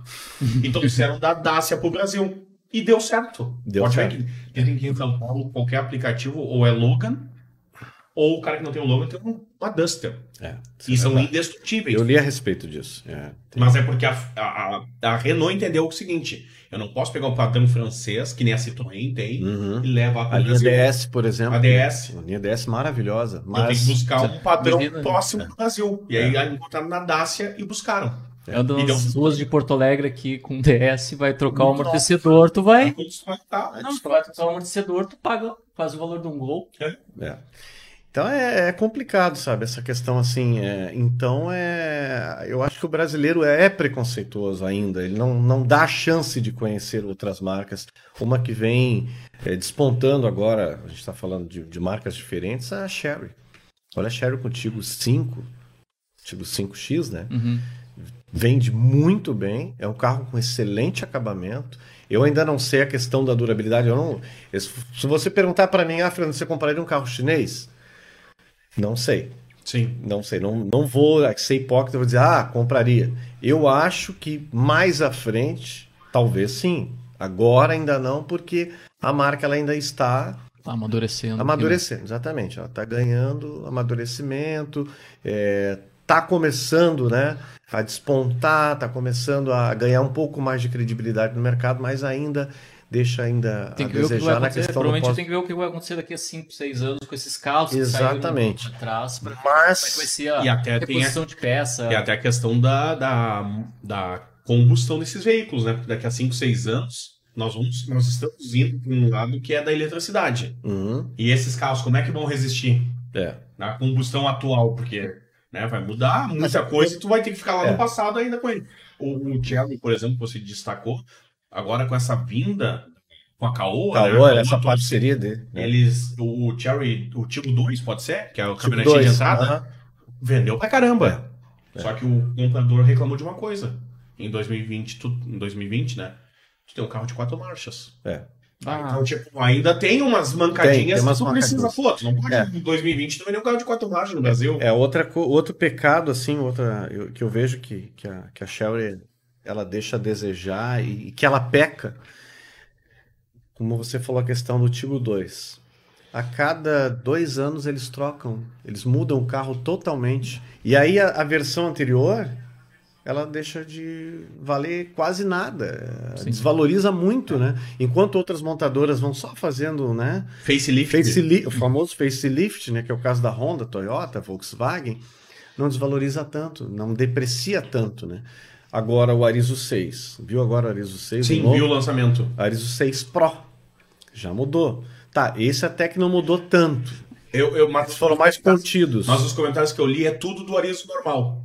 Enfiaram o próprio que botaram um. Não, não, É, eles deram uma mexida ali. ali e É. tem uma coisa nova no carro. É, é, eles deram uma mexida, melhoraram o acabamento, Sim. tiraram o sistema soft touch do, do ar-condicionado digital, que agora voltou a ser botão físico. Que eu acho que no Brasil não dá. tia. Não dá certo porque tu tá. Tu fica ali. Eu, eu vi do. Eu acho- eu acho que tem quatro cactos no, no- na multimídia até o ar-condicionado, cara.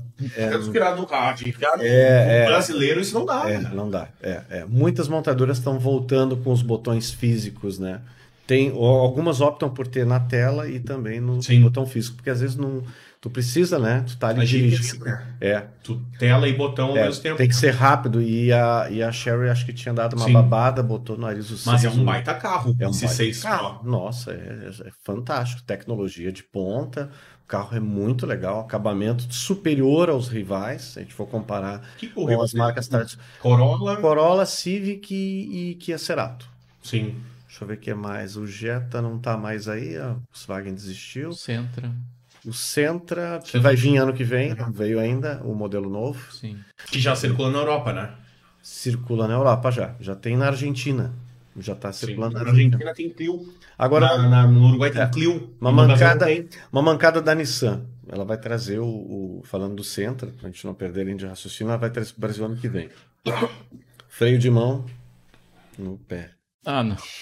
Enquanto todos os outros estão freio de mão eletrônico. Mas, um- mas aí é uma polêmica muito grande, né? Eu já ouvi de vários que não se sentem confiáveis com o freio de mão eletrônico. Preferem ainda mentalmente ter um negócio pra te puxar. É, eu. Eu não sei, eu fico, fico olhando assim, Cara, fico meio. Tem um carro de 200 mil quase. É. Tem que te atualizar, né? Ok, mas é que é uma questão. Ah, e acho tem que mais. ainda É. do brasileiro. E, e os japoneses Ah. ainda, né, ainda estão optando pelos motores aspirados também. O Sentra não vai vir turbo, vai ser aspirado. Vai ser Sim. um 2.0. 2.0, se eu não me engano, de 160 cavalos. Ele já entra numa briga grande, né? No Brasil, de motores 1.3, 1.2 com turbo, né? É, Já mas sabe que sabe motor. que essa história dos motores turbos e aspirados há controvérsias aí. Eu vejo que assim, ó, quando sai um lançamento de uma montadora japonesa, é, principal- principalmente os japoneses, fala dos japoneses porque eles são os que mais mantêm os motores aspirados. É o caso do Toyota Corolla, Sim. líder de vendas e não optou pelo motor turbo. Tem o híbrido ali e o aspirado 2.0 de 177 cavalos. É, Aí quando sai algum lançamento, eu vejo assim nos comentários, né? Principalmente lá no canal e nas redes sociais. Bah, aquele carro lá não tem motor turbo, não sei o quê. O fulano lá tem 1.3 turbo, 1.5 turbo, não sei o quê. Blá, blá, blá. Isso é lixo, é porcaria. Mas se você parar para analisar e ver, observar o emplacamento desses carros no Brasil, sabe quantos carros uh, no Brasil, turbo, em placa, assim, correspondem, né, o número de percentual em emplacamento no Brasil? De 2 a 5%. Sim. Turbo. Os aspirados, 90 a 95%. Mas isso também não se dá porque havia poucas opções turbo no Brasil, agora está se popularizando. Tipo, a estrada vem turbo. Não, eu acho que o consumidor está pensando no depois, no pós, a questão da manutenção. Sim. Ah, Porque nossa, se vai. você, se a gente for analisar a O manutenção, primeiro dono do turbo é feliz. É, o segundo eu já não sei. era isso que eu ia falar. Sabe, Você colocou- tocou num ponto crucial. O primeiro dono vai ser feliz até o segundo. O terceiro tá ferrado. Para não falar outra palavra. Sim. Sim. Tá ferrado, porque vai gastar muito dinheiro com manutenção. Porque qualquer coisa que você vai fazer num carro é, turbo, ela é três vezes maior. Sim. Eu já te falei, né? É. Eu quero ver o que, que vai acontecer agora, não falando de turbo, nada, mas eu quero ver o que vai acontecer daqui uns 4, 5 anos com todos esses renegades que estão na rua, cara. Esse é campeão de reclamação. Né? Reclama é campeão de vendas. Renegade, é. E campeão de vendas. Porque ele é um campeão de caminhãozinho, vendas. né? É caminhão de vendas. É. Porque ele é um caminhãozinho, né? Pesado e não tem força, Pois né? é, não tem força. Agora vai vir o 1.3 turbo a partir Vem vem. substituir o 2.0, né? 2.0, exatamente. Que, mas vem 1.3 diesel, né? Também. É. Que, que eles querem É. é, inventar nessa parte do 1.3 diesel, né? Não tem nenhum motor baixo ainda a diesel tem, no Brasil. não né? Tem, é. E tem fora. É, é pela Stellantis, né? É. Acho que Ah. é, vem- é a primeira geração A Stellantis, primeira né? geração Stellantis. É. é o caso da- também da Toro. A Toro veio agora com o motor 1.3 turbo, né? O Sim. mais potente da categoria de Que é o motor 180. da Mercedes, né? É. É o mesmo motor da Mercedes, 1.3, só que um pouquinho, a cavalaria um pouquinho mais alta, né? 185 Sim, CV, range é. etanol. Tá. E aí, de novo, vamos lá. Aí que tal? Tu tem um puta motor. Aí no Brasil tu mexe pra ele ser flex. Tu já dá uma. Uhum. E eu ouvi falar que esses motores, eles trabalham Mas melhor é assim, né? a etanol, eles são calibrados para ter um melhor desempenho a etanol do que a gasolina. O Imetro testa no etanol, né? Testando de etanol. O, o teste de consumo, pelo que eu tava lendo, é- isso é uma, até bem interessante. O, consumo, o teste de consumo é feito no etanol, né?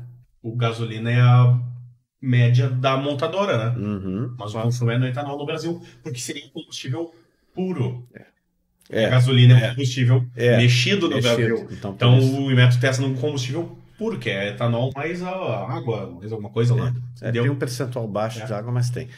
E, e essa questão também, não sei se vocês viram, é, observaram, eu, eu, eu li a respeito, que a Toro, embora tenha esse motor mais forte, 1.3, ela é mais gastona que a versão anterior.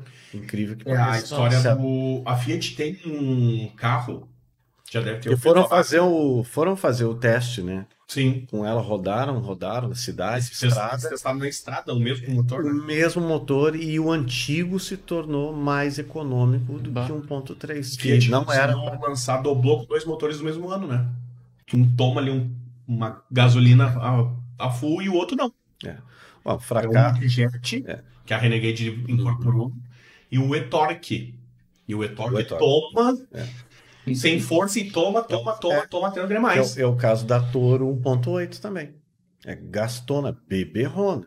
Tanto que quem quer ter uma Toro não quer a gasolina. Agora é um assunto legal tu entrar nessa discussão de consumo vezes versus força. E aí eu vou num caso, por exemplo, o Tesserato. A nova geração vem com 2.0, Dos- O E aí? mesmo motor da Sportage. que é um motor que tu consegue até custo-benefício legal dele. Para um motor aspirado. Só que no mesmo ano ele tem uma versão de 1.6 que é o motor do HB20. E aí tu tem um caminhãozinho. Um motor que não tem força e um carro pesado em cima. Exatamente. Que é o que a Renegade tem até a versão diesel. É a relação peso-potência, né? A, a primeira geração de Compass, que o brasileiro agora parece que está desapegando da Renegade indo para Uhum. Compass. O Da que tem de Compass, Compass é. na rua Nossa, é, é, mato. É mato. Nunca vi É, tanta mas eu acho que, Compass. tem, acho que pra cada Compass tem três renegades. Sim, concordo que é o SUV mais vendido do Brasil. Mas o problema é isso. Aí faz um motorzinho 1.8 num carro de 1.650 quilos. É. O que eu ouvi dizer, olhando alguns ah, canais especializados em motores, é que esse motor, segundo alguns especialistas, eh, eles olham com ressalva esse novo motor do, da Toro, esse 1.3, Sim. eh, porque eles extraíram muita potência de um motor com uma cilindrada baixa, ou seja, 1.3, você conseguir É. 185, que milagre é esse? E aí deram uma destrinchada no motor e segundo o que alguns especialistas, não vou mencionar o nome do canal para não dar polêmica, eles estão te entregando um motor com uma espécie de remap, de fato. Ah, E aí? O que, que você imagina que vai acontecer no futuro isso? O brasileiro gosta Bom. de mexer. Bum. Uma verdadeira bomba. Né? Porque não dá para extrair tanta potência de um motor tão pequeno se não tiver um upgrade. né? No meu caso, eu fiz um, um remap no, no Cruze e eu consegui chegar, extrair quase 200 cavalos. Mas. Mas ele era um motor 1.4. turbo, né? Motor turbo, é motor turbo 1.4. Tem uma diferença de motor turbo e motor com a bomba de turbo, né? Tem, tem, tem. Tem isso também, né? Tem isso aí também, né? Agora, o que, o que eu ouvi falar é que a Fiat deu tudo que tinha. Vocês vão botar tudo que dá nesse motor. Que a Fiat inventava um grande problema nos seus carros, que era o motor, né? É, sempre foi a questão do motor. O e-torque, por exemplo, foi, eu acho que, a, a grande pedra, de- porque ele seria a evolução do Fire, né? Uhum. Motor Fire. Que vem nos Palio, vem nos Uno, Uhum. vem, então, era o econômico que dava certo, ponto. Ela faz o e-torque para os carros mais potentes. E todo mundo reclamou, né? É, Só que ela ficou 5, 6 anos com esse motor É. em circulação. por um bom tempo. E aí a gente entra numa discussão, por exemplo, a GM tem uma fábrica de motores em Joinville. E aí tu pensa, cara, não vai fazer um motor para cada carro, né? É. É. Tu faz um motor e aí remap pra um, mexe questão aqui do no custo, outro. Sim. E aí, e aí eu acho que a, eu acho na minha visão que a Fiat quis causar, né? Tipo, mas vamos ver Ah, mais não frente. Vamos causar. Era uma Vamos- questão de mercado, né? questão eu de lembro mercado. do. Exatamente como você falou, eles vinham numa Eu lembro que a. a- Sempre aquele problema do motor fraco, gastão. Outro Vamos fazer uma coisa revolucionária. Outro caminhãozinho fenômeno brasileiro, Duster 2.0. Ok. Mas bebe. Bebia, mas era um carro pesado. Sim. Ok, ponto. A numa- Tucson também é outro carro que bebe A bastante. Tucson muito, né? 2.0, né? É. É. E a 1.6 Nossa, 5 econômica, mas não anda. É, não anda. Não anda, aí tu esquece pra andar. E aí tinha a 1.6 a Duster, que era o caminhãozinho. Força, força, força e nada de andar. Aí eu, eu lembro de uma, uma discussão de que a Renault, então, fez uma parceria com a Mercedes. Vamos usar o teu 1.3 turbo, tu já tá usando nas tuas C alguma coisa aí, e vamos adaptar pra cá, beleza. E aí o que eu imaginei? A Fiat pensou, eu não posso perder. Porque se eu deixar entrar a Renault, eu perco o mercado imediatamente da Toro, principalmente. Eu mato a Toro no Brasil. Que a, que a E Toro, ela- a, a Toro tava nadando de braçada, né? Claro, ela conseguiu tirar da Duster o que a Duster era sozinha. Exatamente. Ninguém criou uma caminhonete pra E barrar a continua. E continua com essa revolução desses motores aí de baixa cilindrada aí com potência maior. É, Hoje a Toro é a mais potente, né? Se a gente for analisar. Do Brasil é a mais potente, né? Ela quê? Dois- 2.4 em algumas motorizações já? É, né? 2.4, eles abandonaram 1.8, que foi um fiasco, né? Sim. Aí passaram para 2.4. É, o Tiger, é o motor é Tiger Shark, acho que é. Isso. E depois a turbo diesel, né? 2.0. A melhor opção hoje, na minha, na minha visão, é a turbo diesel, sem Sim. sombra de Tá. dúvida. O melhor motor que tem. Mas o valor também. Não, e E econômica, e econômica. Não, sabe que eu tava vendo usadas turbo diesel?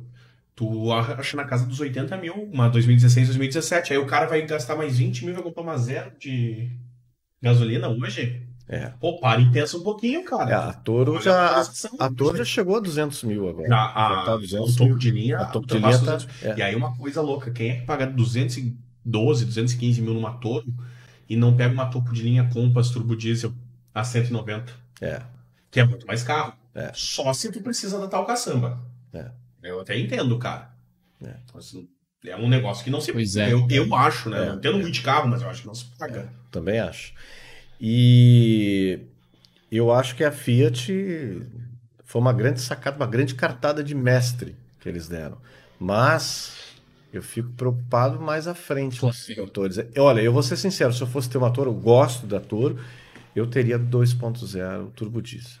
Eu não pegaria uma 1.3. Brasileiro Não, foi- não confio. O brasileiro tá mudando também o seu gosto de carro, né? Nos últimos, que 12, 15 anos, né? Era dos esportivos, aí foi pro sedãs, hoje são os SUVs, e os SUVs é, utilitários, que aí enfe- a Oroch agora vem Sim. nova geração, pra tentar brigar com a Toro. A Toro tá anos luz, eu acho que a Renault dormiu, né? Teve soninho e dormiu ali nesse tempo, né? Dormiu cinco anos só com a Fiat, né? E falando em SUV, quem começou com, essa, esse lance de SUV foi a Ford com a com o EcoSport, lembra? Outro caminhãozinho, né? É, é. Nossa, tive um. Outro caminhãozinho. Pesado, motor Pesado, nada, né? Nada. E você a 120, 130, hum, parece que vai explodir o motor. Mas... Tu vai nessas locadoras que eu acho que pra mim é Cinco um marchas, mas o câmbio muito curta. Ah, sim. As, as, as trocas muito curtas e a quinta marcha você 120, 130 numa. Eu tô falando das primeiras. Né? Sim. Essas últimas o pessoal também disse que se tu não pegar 2.0, Cento, era 1.6 a que eu tinha. quebra, É. né? Fraca, não tinha força e. Não tinha porta-mala, a caminhonete não tinha Não, não porta-mala. tinha porta-malas. Era 200 e poucos litros, acho que É. Não, não chega a 300 litros. A Storm, a Storm, que é a última geração Hum. que vem, parruda, padrão americana, vem miniatura da Ranger, né? Storm. Cara, tu não bota seis sacolas de supermercado. É Não, umas coisas que não. quanto? É, é Nossa. umas coisas que não dá pra entender. Que você não tem como você compreender. É, quando eu peguei a Sportage, a primeira coisa que me chamou a atenção foi porta-malas. Porta-malas é bom. Carrega três presuntos ali, tranquilamente. Dá pra botar um freezer ali. É. Se for, de- que tu fez. é, se for deitar os bancos, ela vai para 1.500 litros de capacidade. É. E se com os bancos né, normais ali da segunda fileira. Agora eu tô falando dos chineses, e aí eu vou pegar a Sportage que você tem. Já se o brasileiro tem um certo preconceito com carro chinês, com o coreano ele até aceita, né? Ele aceita. É porque a- eu acho que aqui ela veio construindo uma, É. uma, uma, uma credibilidade no mercado brasileiro já há bastante tempo, se você Sim, for parar para analisar. Aqui, 90, na década de 90, né? Pra cá. As Falando da- né? É, começou aqui com as primeiras as Towners, aquelas, acho que era a besta, Não, né? a besta. A besta, A né? besta, a besta vem com, com muita força, diga-se de passagem, né? Ah, era uma em cada esquina. E aí a Sportage, o Bongo, que é o caminhãozinho, né? E a, e a irmã rica da Kia, que na verdade a Kia é a irmã rica, né? Mas Sim. tudo bem. A irmã rica da Kia também ajuda, que é a Hyundai, né? A Hyundai, exatamente. Ajuda nessa consolidação. Desde, desde o início de 2000, a mídia na Mas TV hoje- foi muito forte. né? Claro. Hoje eu acho que a Kia está um passo à frente da Hyundai. Eu acho que a Hyundai Sim. já teve o seu momento de glória. Não É que a, a Hyundai conseguiu fazer um, algo que era difícil para uma montadora. Vamos dizer de fora. O Brasil tem na cabeça que é local, é Chevrolet, Volks, Uhum. Fiat e, Volkswagen. e Volkswagen, né? São Sim. as nacionais. O resto que foi tomar a liderança com o HB20, né? O HB20. Foi um tiro Nossa. muito bem dado da, da Hyundai, né? Certeiro. É, é. E, e continua até hoje, né? O HB20 é o quê? Está entre os mais vendidos no segmento, né? Nessa Sim. categoria, acho que é terceiro, terceiro ou Estranho, segundo cara. lugar. Eu, eu fiz um test drive num. Mas um motor de três cilindros é muito estranho. tu, tá, não- tu que tá acostumado com. Mas aí que tá, Nossa. de novo, aquela nossa discussão, são as economias feitas para o Brasil. Para o Brasil, verdade. É, que é, mas tu olha do teu três cilindros e vê a economia que tu fez. Ah, Fala, seguindo nessa linha de, de, de, de- de raciocínio do óleo, vocês, não sei se vocês sabem, ah, os carros com motor turbo, a troca ela é um pouco mais cedo do que os motores aspirados. Aspirado Sim. é 10 mil, né? É de 8 a 10, né? É de 8 a 10. Os motores a, a turbinados são 5 mil. bah. Dependendo do uso, 4 mil. Sim.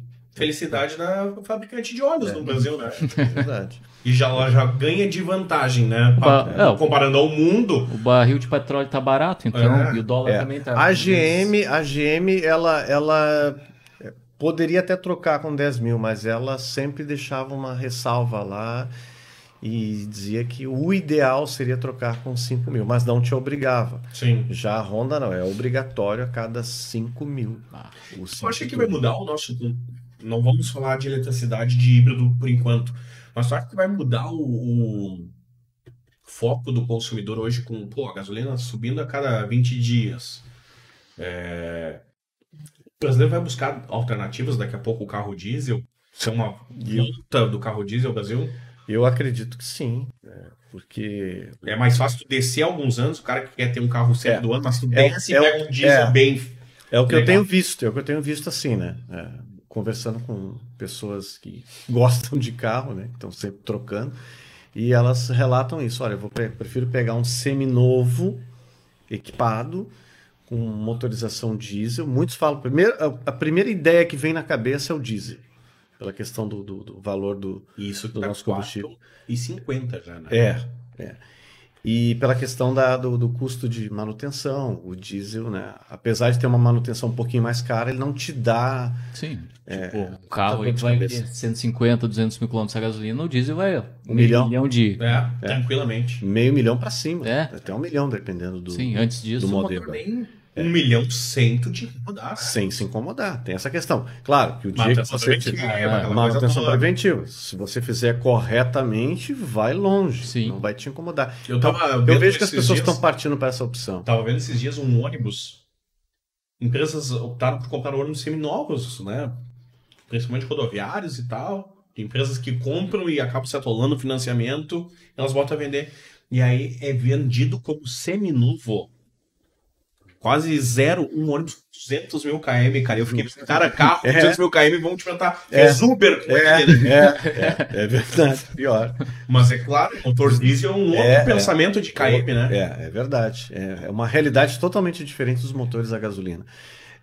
Eu acho que no futuro, se tivermos, né, tivermos aí uma lei de incentivos, né, e, e baixarem os impostos, eu acho que futuramente os carros elétricos no Brasil têm grande possibilidade.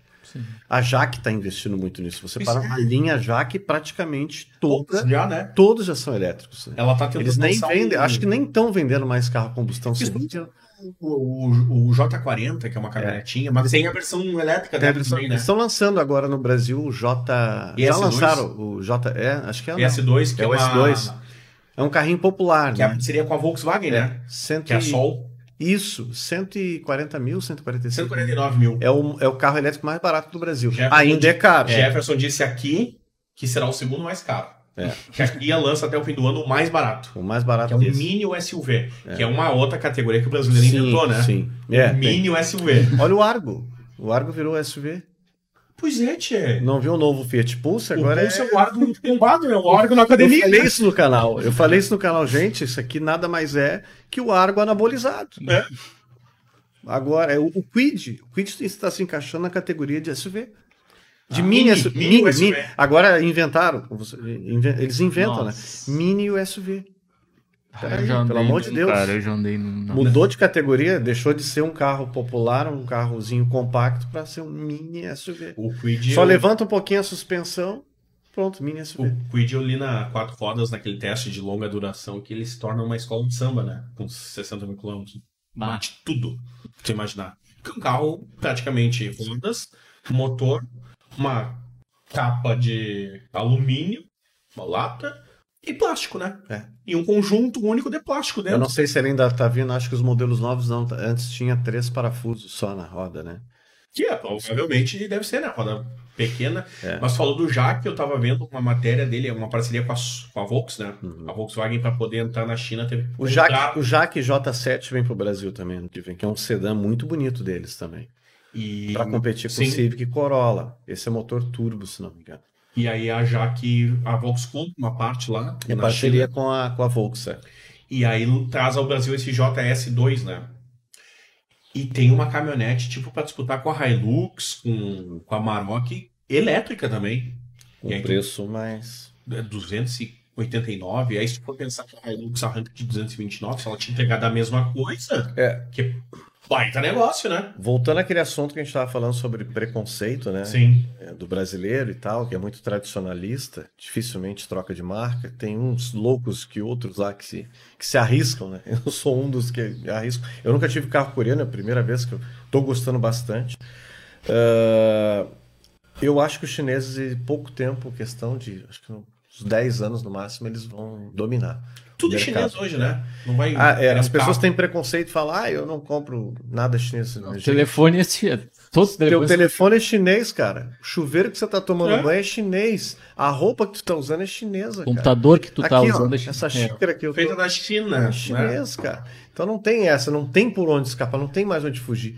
Viu agora a Great Hall? A maior Sim. fabricante de carro asiático comprou a fábrica da Mercedes aqui em São Paulo. E vai meter uma caminhonete de Vai arrancada, meter, né? vai meter uma caminhonete de arrancada e eles disseram que vem forte, vão investir pesado no Brasil e quer tomar o lugar da se E aí uma briga entre chineses. é uma E isso é bom pra nós. bom para nós, para o consumidor. Obviamente, vão ter produtos né, com preço mais acessível. Eles querem trazer a preços mais acessíveis. Mas é difícil, né? Porque a Cara, nossa tem legislação encarece muito tudo, né? É. Mas eu Tem o lucro que tem- das montadoras é, que é altíssimo. que é altíssimo. Eu ia dizer, É. eles botam o preço que eles querem, né? É, exatamente. O que eu ouvi falar. Porque eles sabem que o brasileiro paga. Mas, é, mas o problema é que se eles não nacionalizarem a fábrica no início, paga aquela sobretaxação É, de ser um carro chinês. Puxa, e aí e aí fica salgado. é. Sim. Mas e é, nenhuma montadora vai começar a vender esse carro a 200 e depois vai baixar a 150, né? Porque tu vendeu a 200. é, mas com esse lance de ter comprado a fábrica da Mercedes, É. eles vão construir algo grandioso ali para para vir com tudo. Eu Sim. acho que a Great Hall vai incomodar muito. Mas aí tu que... Que é uma marca bem pouco conhecida, né? Não, eu, A gente, eu, né? eu, eu, eu particularmente não conheço. Eu conheci agora de ouvir falar algumas Sim, matérias a eu respeito. E soube que é um dos maiores asiáticos Não é, do ela- mercado asiático. E é, em- Faz umas caminhonetes se lindas. inspira em outros carros. Sim, Ela que mesmo, faz, se pega um carro, tipo... E copia na cara Donovan, Chevrolet Donovan, É. vamos lá. Copia na cara dura de cara- necessário. É, é. E ninguém se mete com eles, né? Inclusive, eles andaram copiando alguns carros alemães e não, tá tudo bem, tudo certo e tal, só Sim. me ajuda em algumas Copia, mas não faz igual. É, Copia, mas não fazem igual. É, né? há uma parceria, eu soube que os alemães fizeram uma parceria com eles lá para desenvolvimento de, de A Geely, por exemplo, que adquire a Volvo, né? Sim. É, ou, ou seja, o mercado europeu de carros ou é chinês ou é parceiro da China hoje, sim. não adianta. Não adianta, não E tem para onde é correr. É, não tem para onde correr. Tu vai pegar, por exemplo, um Onix hoje aí, Chevrolet, totalmente chinês. O Monza, viu o novo Monza agora Sim. 2022, eu até falei sobre ele. É um carro desenvolvido China com, com os americanos. Praticamente o carro é 100% chinês. Só vai a logomarca gravatinha. Pra dizer que é americano. que é. O Cruze mesmo tem muitos elementos aí da, da China. Então tem, cara. Os caras vão dominar. É uma questão de tempo. E tem algum mercado que vai acabar nos próximos anos? Tu acha assim, ó, esse tipo de carro não vende mais no Brasil, esse tipo aqui de produto. É, eu acho Esquece. que os carros populares, eu acho que vão deixar de existir. Eu, porque a gente já está observando essa mudança. O- hoje eu não vejo. Se você observar, o consumidor mudou. Pegar o consumidor brasileiro dos anos 90, anos 2000, para agora mudou. Ele não quer mais carro popular. Carro popular ele quer assim para dar pau, para trabalhar. Carro de trabalho. Carro de trabalho. Econômico, passeio, fácil exatamente. manutenção e. Hoje as pessoas estão partindo para SUV. Todo mundo quer SUV. O SUV hoje ele corresponde a 45% de vendas de emplacamentos de carro zero quilômetro no Brasil. Sedãs médios 5% só. E aí Bah. tem as outras categorias aí, né? E tem montadora que mais tem sedã médio do que o SUV, né? O carro popular no Brasil só existe porque tem que ter. É um produto de entrada ali para ter, sim. né, para as classes um pouco mais mais baixas ou que não tem, né, Sim. poder aquisitivo para adquirir algo melhor. Mas quem tem não quer carro popular em hipótese alguma. E eu acho que é uma categoria que daqui a uns tempos vai morrer. Vai existir uma marca lá que outra que, que vai ter, a não ser agora com essa com essa nova implementação dos carros elétricos com, com relação à Jaque. Eu acho que é interessante. Mas aí nós vamos de encontro ao valor dos combustíveis no Brasil. Eu acho que vai fazer sucesso os carros da Jaque aí. Se, claro, conseguir. Mas será que a Petrobras deixa isso acontecer?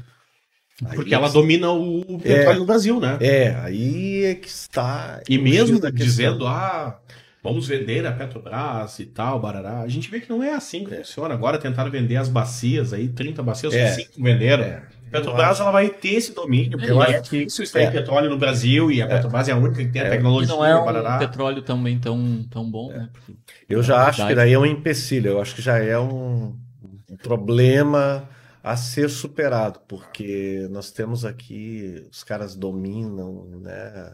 A Petrobras manda em tudo e, e eu acho que esse vai ser um, E os uma híbridos? pedra no sapato. E os híbridos têm um espacinho já no Tem Brasil, um né? espacinho, Eu é. vi, muito- eu vi ultimamente muitos Lexus, né? Que a maioria hoje são híbridos, né? É, nas ruas. Prius também, tem alguns É. aí que eu vejo. É. O Prius ele tinha um problema porque era feio, né? É. Sejamos É, sinceros. não. Continua Era- sendo. Baita- Continua sendo muito baita feio. carro, mas era feio, né? Feio, feio, feio. Mas é feio. Tanto é que a Toyota, ela bota no Corolla o Prius pra tentar vender mais, Vai né? tentar vender mais, exatamente. Mas engraçado que ah, o Corolla que mais vende é o aspirado. Sim. O, o híbrido não vende tanto. Mas será que não vende porque é híbrido ou porque ainda o brasileiro não. Olha, Eu- tu tem um carro, mas ele não liga na luz, mas ele tem bateria, mas ele não. Eu acho que a questão é a potência. O Corolla híbrido é ridícula a potência dele, 122 cavalos. Bah, Não dá. Nos dois motores somados? Os dois, ah, somadas as duas potências Sim. combinadas, 122 cavalos. É, o, o Prius era muito bom, um né? torque baixo também. Então, aí a pessoa fica pensando, pô, peraí, eu quero performance, eu quero. tu vai pagar. né, que- Vai fazer uma viagem, precisa fazer. Um, um híbrido que é performance? Essa é uma boa pergunta. É, eu, eu no meu caso, sim, É né, O mas... Tesla não se preocupa com isso, né? Por isso que não tem no Brasil. Então, poucos, é, tem, né? eu acho que se a, se a Toyota tivesse é, feito uma potência um pouco maior, lá uns 160 cavalos seria aceitável, mas 122 é, É, é muito. muito pouco. é. Mas o, Eu vejo o, proprietários de, de, é, de híbrido, Corolla híbrido, reclamando essa o questão. Prius tem, né? Por uma coisa, o Prius é naturalmente o motor é gasolina, né? Eles mexeram no motor pra botar flex no Corolla, né? Ah, Será que não dá essa perda aí? É. Eu não sei, eu não, não tô muito por dentro do projeto em si deles, mas é decepcionante. É, pra um carro Não, por- até porque E é um carro que a gente tá falando de quanto, qual é o valor dele. Ah, é. Você tá falando aí de 190 mil quase. É 180 e pouco. o zero hoje subiu muito, né? Ele era 139 mil, né? É, é. Em- há um Então, ano ele subiu tudo isso. Hum. Tanto é que o motor é esse, o motor com mais torque, mais potência existe, porque o motor do Prius é o motor do Lexus, né? Não vai botar um cavalo mareado no Lexus, né? Mas então eu acho que os populares eles vão vão acabar terminando A gente, a gente deu uma volta no assunto. E como é que é a tua receptividade nas concessionárias, com as marcas? Pô, tá vindo um cara aí que vai falar É. bem produto. É. Olha, geralmente é sempre muito boa. Não tem nada para reclamar. Eu chego, me apresento, digo, "Ó, eu sou falando de tal, tenho um canal tal, tal, tal. É claro que quando eu digo que eu né, trabalho no meio do rádio, né, Facilita. facilita, facilita bastante. Quando eu digo, ah, eu sou fulano lá que tem o canal, tal. Ah, legal, bacana, tá. Ah, eu sou fulano que trabalha na rádio tal, mas tem um canal relacionado a carros. Aí já você é Diferente, recepcionado o de olhar uma- é diferente. O olhar é diferente. Você é recepcionado de uma Eles tentam forma. te vender carros também? O Sim. cara que analisa, ele, ele também sofre. Ah, quem? Tem, tem, tem, tem. Acontece bastante. Acontece bastante. Olha, quem sabe não quer dar uma olhada e tal, faz um test drive, fica uns dias, vê, de repente a gente pode fazer alguma. Né, Condição especial. É, uma condição especial, como aconteceu com o Jefferson. Aí. O Jefferson a gente está fechando uma parceria Sim. lá com a Kia Pô, que bacana. para começar a fazer alguns trabalhos aí em breve. Não é porque ele veio aqui porque é nosso amigo, mas é um baita cara, né? É, não, Sim. gente, gente fina. E conseguiu implementar um negócio que é bem importante, que é o que a gente falava, por exemplo, da Peugeot e tal, que é o pós-vendas, né? É. Comprar o carro e saber que tu não vai te incomodar depois de ter esse carro, né? eficiente, ele tem o maior eh, número de, de estoque de peças né, Sim. do Brasil, acho que é ele, né? Sim. É, ele Então- falou aqui que É. Ele, ele falou que chegou a, a vender para aqui essas peças, né? Agora na pandemia. Isso é muito legal, cara. O que a gente, que o consumidor, a pessoa que compra o carro, ela, né? É. A hora que precisar, ela quer ter a peça ali à E disposição. não necessariamente tu levando o carro na concessionária, mas levando o teu mecânico de confiança e eles sabendo que lá tem, Uhum, né? sim, é. Isso é um negócio, a referência tá É, pós-venda é extremamente Sim. importante nos dias tem carros aí que vão pra, vão pra oficina aí e esperam três meses pra chegar uma peça. Três, quatro meses para chegar uma peça. E aí bate o desespero. né? Não né? pode ficar tanto tempo sem carro. Imagina. Ainda mais nos dias de hoje, né? E aí, e é legal que esses assuntos a gente consegue linkar com o que a gente já falou, É. que talvez ainda seja o problema das marcas chinesas. As marcas chinesas. É o que Ninguém eu, É, exatamente. Independente de 20 fora. eu conversando com o pessoal da, da, da, da Shelly, da Caoa Shelly ali na, aqui na Zona Norte, e eles estão com um problema relacionado à questão de peças. E quando você, por exemplo, comprou um carro aqui em Porto Alegre, você precisa fazer a manutenção lá, periódica, né, de 10 Sim. mil, 20 mil, você tem que ir a Canoas. Porque eles não têm uma oficina em Porto Alegre. Aí não dá, cara. Imagina, tu mora na Zona Sul, tu tem que ir lá em Canoas largar o teu carro para Pra fazer uma revisão pra fazer uma revisão de concessionária. de concessionária. é. E uma capital de estado, hein? Exatamente. Já era para eles terem pensado né, nessa questão É. de, de, de a gente ter uma, Na, isso, isso é legal. Oficina grande aqui, né? Eu lembro do, Desse suporte. Sim. do longa duração do 4, C4 Cactus da Citroën, porque a Citroën e a Peugeot elas dividem as concessionárias, né? Tu pode fazer a tua revisão do seu Citroën na Peugeot, com o teu Peugeot na Citroën, sem problema nenhum. Só que não é o mesmo padrão de trabalho. Muda. Por exemplo, eles foram trocar o filtro de ar do carro e eles não se identificam, né? Eles compram um carro e seguem com aquele carro andando, fazendo os testes, aí eles vão monitorando. Fizeram lá toda a revisão e tal, aí eles tiram o carro da concessionária, levam na mecânica deles e desmontam tudo que foi feito. Cara, o filtro de ar não era o do Citroën. Botaram de um outro carro Peugeot. Nossa. Meio que adaptaram ali, entrou, beleza, fecha e vai embora.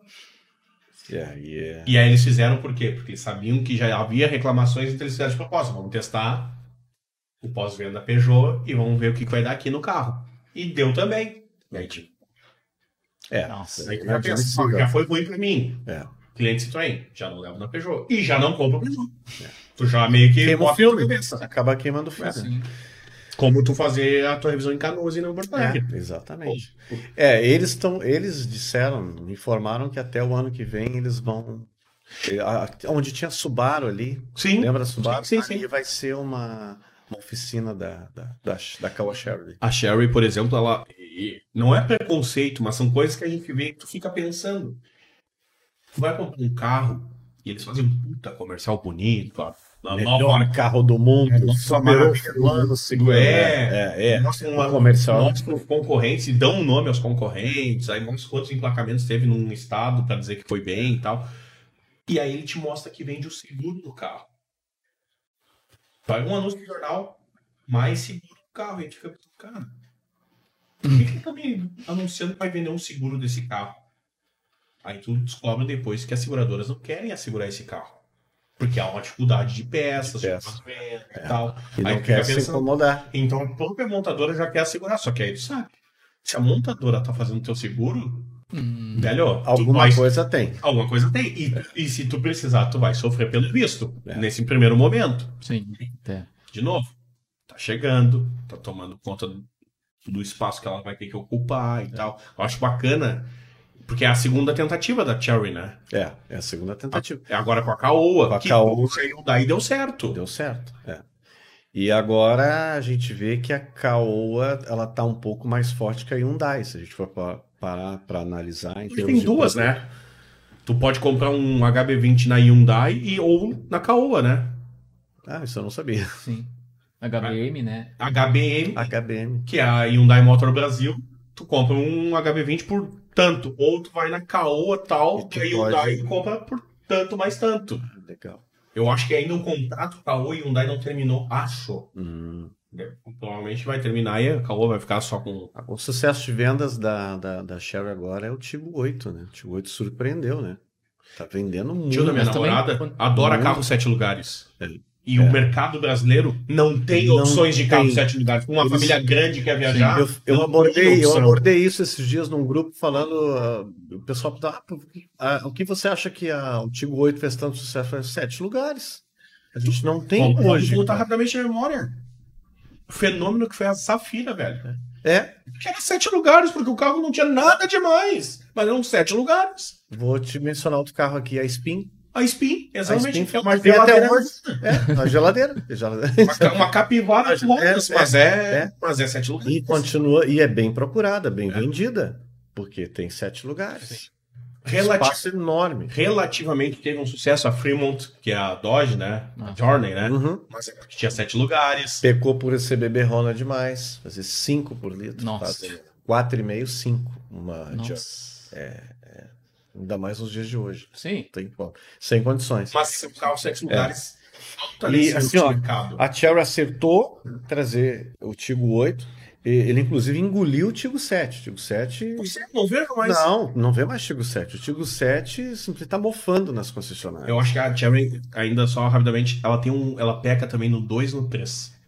É. Faz o 3 coxudo, então, mas não faz 2 e 3. É, é. Chico 2, Chico 3. É, o Tigo 2, o Tigo 3 nada mais é que o 2 é o 2, mas o 2 melhorado. 2 com 5 É, marchas. 2,5. Na verdade, eu digo 2,5. Essa é verdade.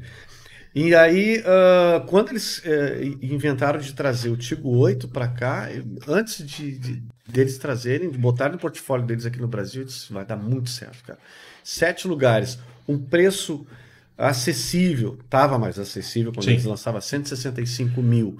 Se fosse comparar com os outros concorrentes que não entregavam o mesmo nível de, de tecnologias e de acabamento, motorzão bom, 1.6 TGD, que é um motor já consagrado, usado na New Tucson, é, 187 cavalos, não tinha, é uma, ou seja, uma receita infalível.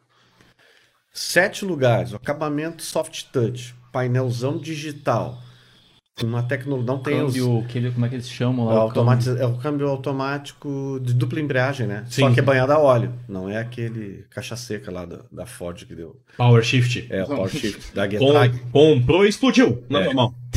É o mesmo câmbio da Getrag, porém Sim. banhado a óleo. Eles resolveram o problema. Não deu mais problema em, em carro nenhum. Nove lugares, é nove marchas, né? Nove marchas.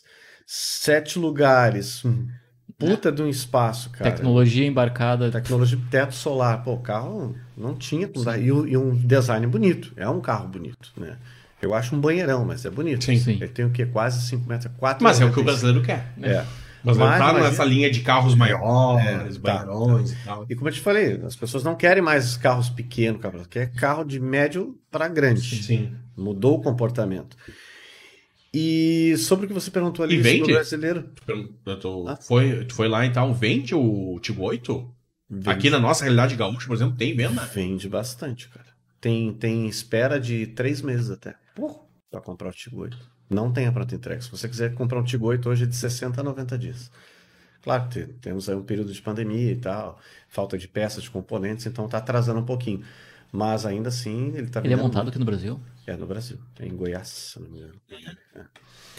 E, mas eu vejo assim, ó, é, o futuro dessa nova geração, agora falando sobre carros, brasileiro apaixonado por carro, carro, eu acho que a nossa, a minha geração e a geração talvez um pouco antes de mim ainda gosta muito de carro, mas a geração mais nova, mais jovem, estamos falando aí de 18, 20 anos, não gosta mais de carro. Então, a realidade também do mundo está mudando. Está né? mudando muito. Tipo, eu vejo que eles não entendem nada de carro, não sabem de modelo de carro. Eles carro só... é funcional hoje, né? É, entra, eu, me leva para o trabalho, entra, me leva para tal lugar. Eu falo acabou, isso né? porque quando eu, eu vejo que essa realidade mudou, quando eu pensei em vender meu apartamento para comprar um outro, conversando com o, o corretor, falei para ele, cara, eu, ah, é o seguinte, a gente até pode tentar fazer um negócio, mas o meu apartamento não tem vaga de estacionamento é aquela vaga estacionamento rotativo. Sim, né? Não sim. tem uma vaga fixa. Quem chegou primeiro levou. Aí ele disse: não, não, não. Hoje não tem problema, as pessoas nem dão mais bola para isso. Eu, é, como assim? Porque antes era exigido, se você não. Né? Sim. É, era obrigatório você ter isso. Não, não, as pessoas hoje em dia não estão nem aí, muitos estão andando de Uber e nem fazem mais questão de, de ter carro, de ter, carro, de ter estacionamento. Eu, eu disse, é que hoje já me Opa, tá mudando o comportamento. Combustível, IPVA, seguro, manutenção. É, exatamente bota, isso. Bota na ponta do dedo, daqui a pouco é mais barato tu andar de Uber. Ou alugar. Dependendo do teu trajeto. Por exemplo, tu quer fazer um passeio. Eu, quando vou, às vezes, para Serra, passo ali em frente à, à Localiza. Meu uhum. Deus, fila quilométrica de gente para alugar carro. É, na saída do aeroporto ali, né? Nossa, é muito carro, cara. Então eu vejo que as pessoas hoje. E hoje tem um negócio de assinatura de carro, que é um Tem assinatura louco, de né? carro muito louco. E tem gente também assinando carro. É menos que uma parcela, é, tem é... um carro, só, bota, só gasta com gasolina. Qualquer outra coisa. Não vai fazer manutenção, não precisa pagar seguro, não precisa nada. É. Sim. Então, se for botar na ponta do lápis todo o custo que você tem e tem, carro. E tem um negócio muito legal no contrato que é o seguinte: se tu fizer um contrato longo, que é três anos, no segundo ano tu pega um carro zero quilômetro. Ou é. seja, se mudar a geração, tu pega uma nova geração de um carro, eles te entregam. Pra te andar mais. É... O cara fica pensando, pô, tem carro novo. Esse sistema de assinatura dá muito certo nos Estados Unidos. Funciona muito bem. Lá a grande maioria tem, uh, opta por esse sistema, prefere não ter o carro. Ela aluga aquele carro por um ano, aí tem um contrato, sim, né? Sim. Seis meses, um ano. E aí, depois de um ano, se você quiser trocar, pegar um carro melhor e tal, você pode conseguir um desconto, ter um bônus. Ou se você não cumprir o contrato, aí no, na, na, próxima locação é um pouco mais caro, dependendo do modelo tipo que um você leasing vai pegar. lá que eles falam. Isso, isso. E aqui no Brasil esse sistema está começando a. está engatinhando ainda mais. Sim. Tem um número crescente. Então eu vejo que essa, essa nova geração hoje não quer mais saber sobre carros. Ela quer ter um meio de se locomover. Sim. Não importa como. Então, mas não necessariamente precisa ter um carro. Ou se vai viajar, ela prefere alugar um carro, vai lá, viaja, vai pra praia, passa o final de semana, devolve o carro e tá tudo certo. É que se a gente for botar na ponta do lápis, é mais barato. Sim. É, se tu não tem carro, ah, hoje eu vou parar, não tenho carro, vou juntar o dinheiro pra comprar um carro. Uhum. Botar na calculadora, É, daqui a pouco. dependendo quanto a do gente teu gasta. trajeto, É. dependendo do teu trajeto, claro. Sei lá, tu mora no Lami, tu vai pro centro. não- Primeiro que não vai ter Uber no Lami, né? Dificilmente. Ah, que isso, cara. Ah, Não, mas é que custa muito caro. Custa muito caro tu ter um carro hoje. Tu tem que pensar que tu arranca hoje no mínimo de 500 reais todo mês com o carro.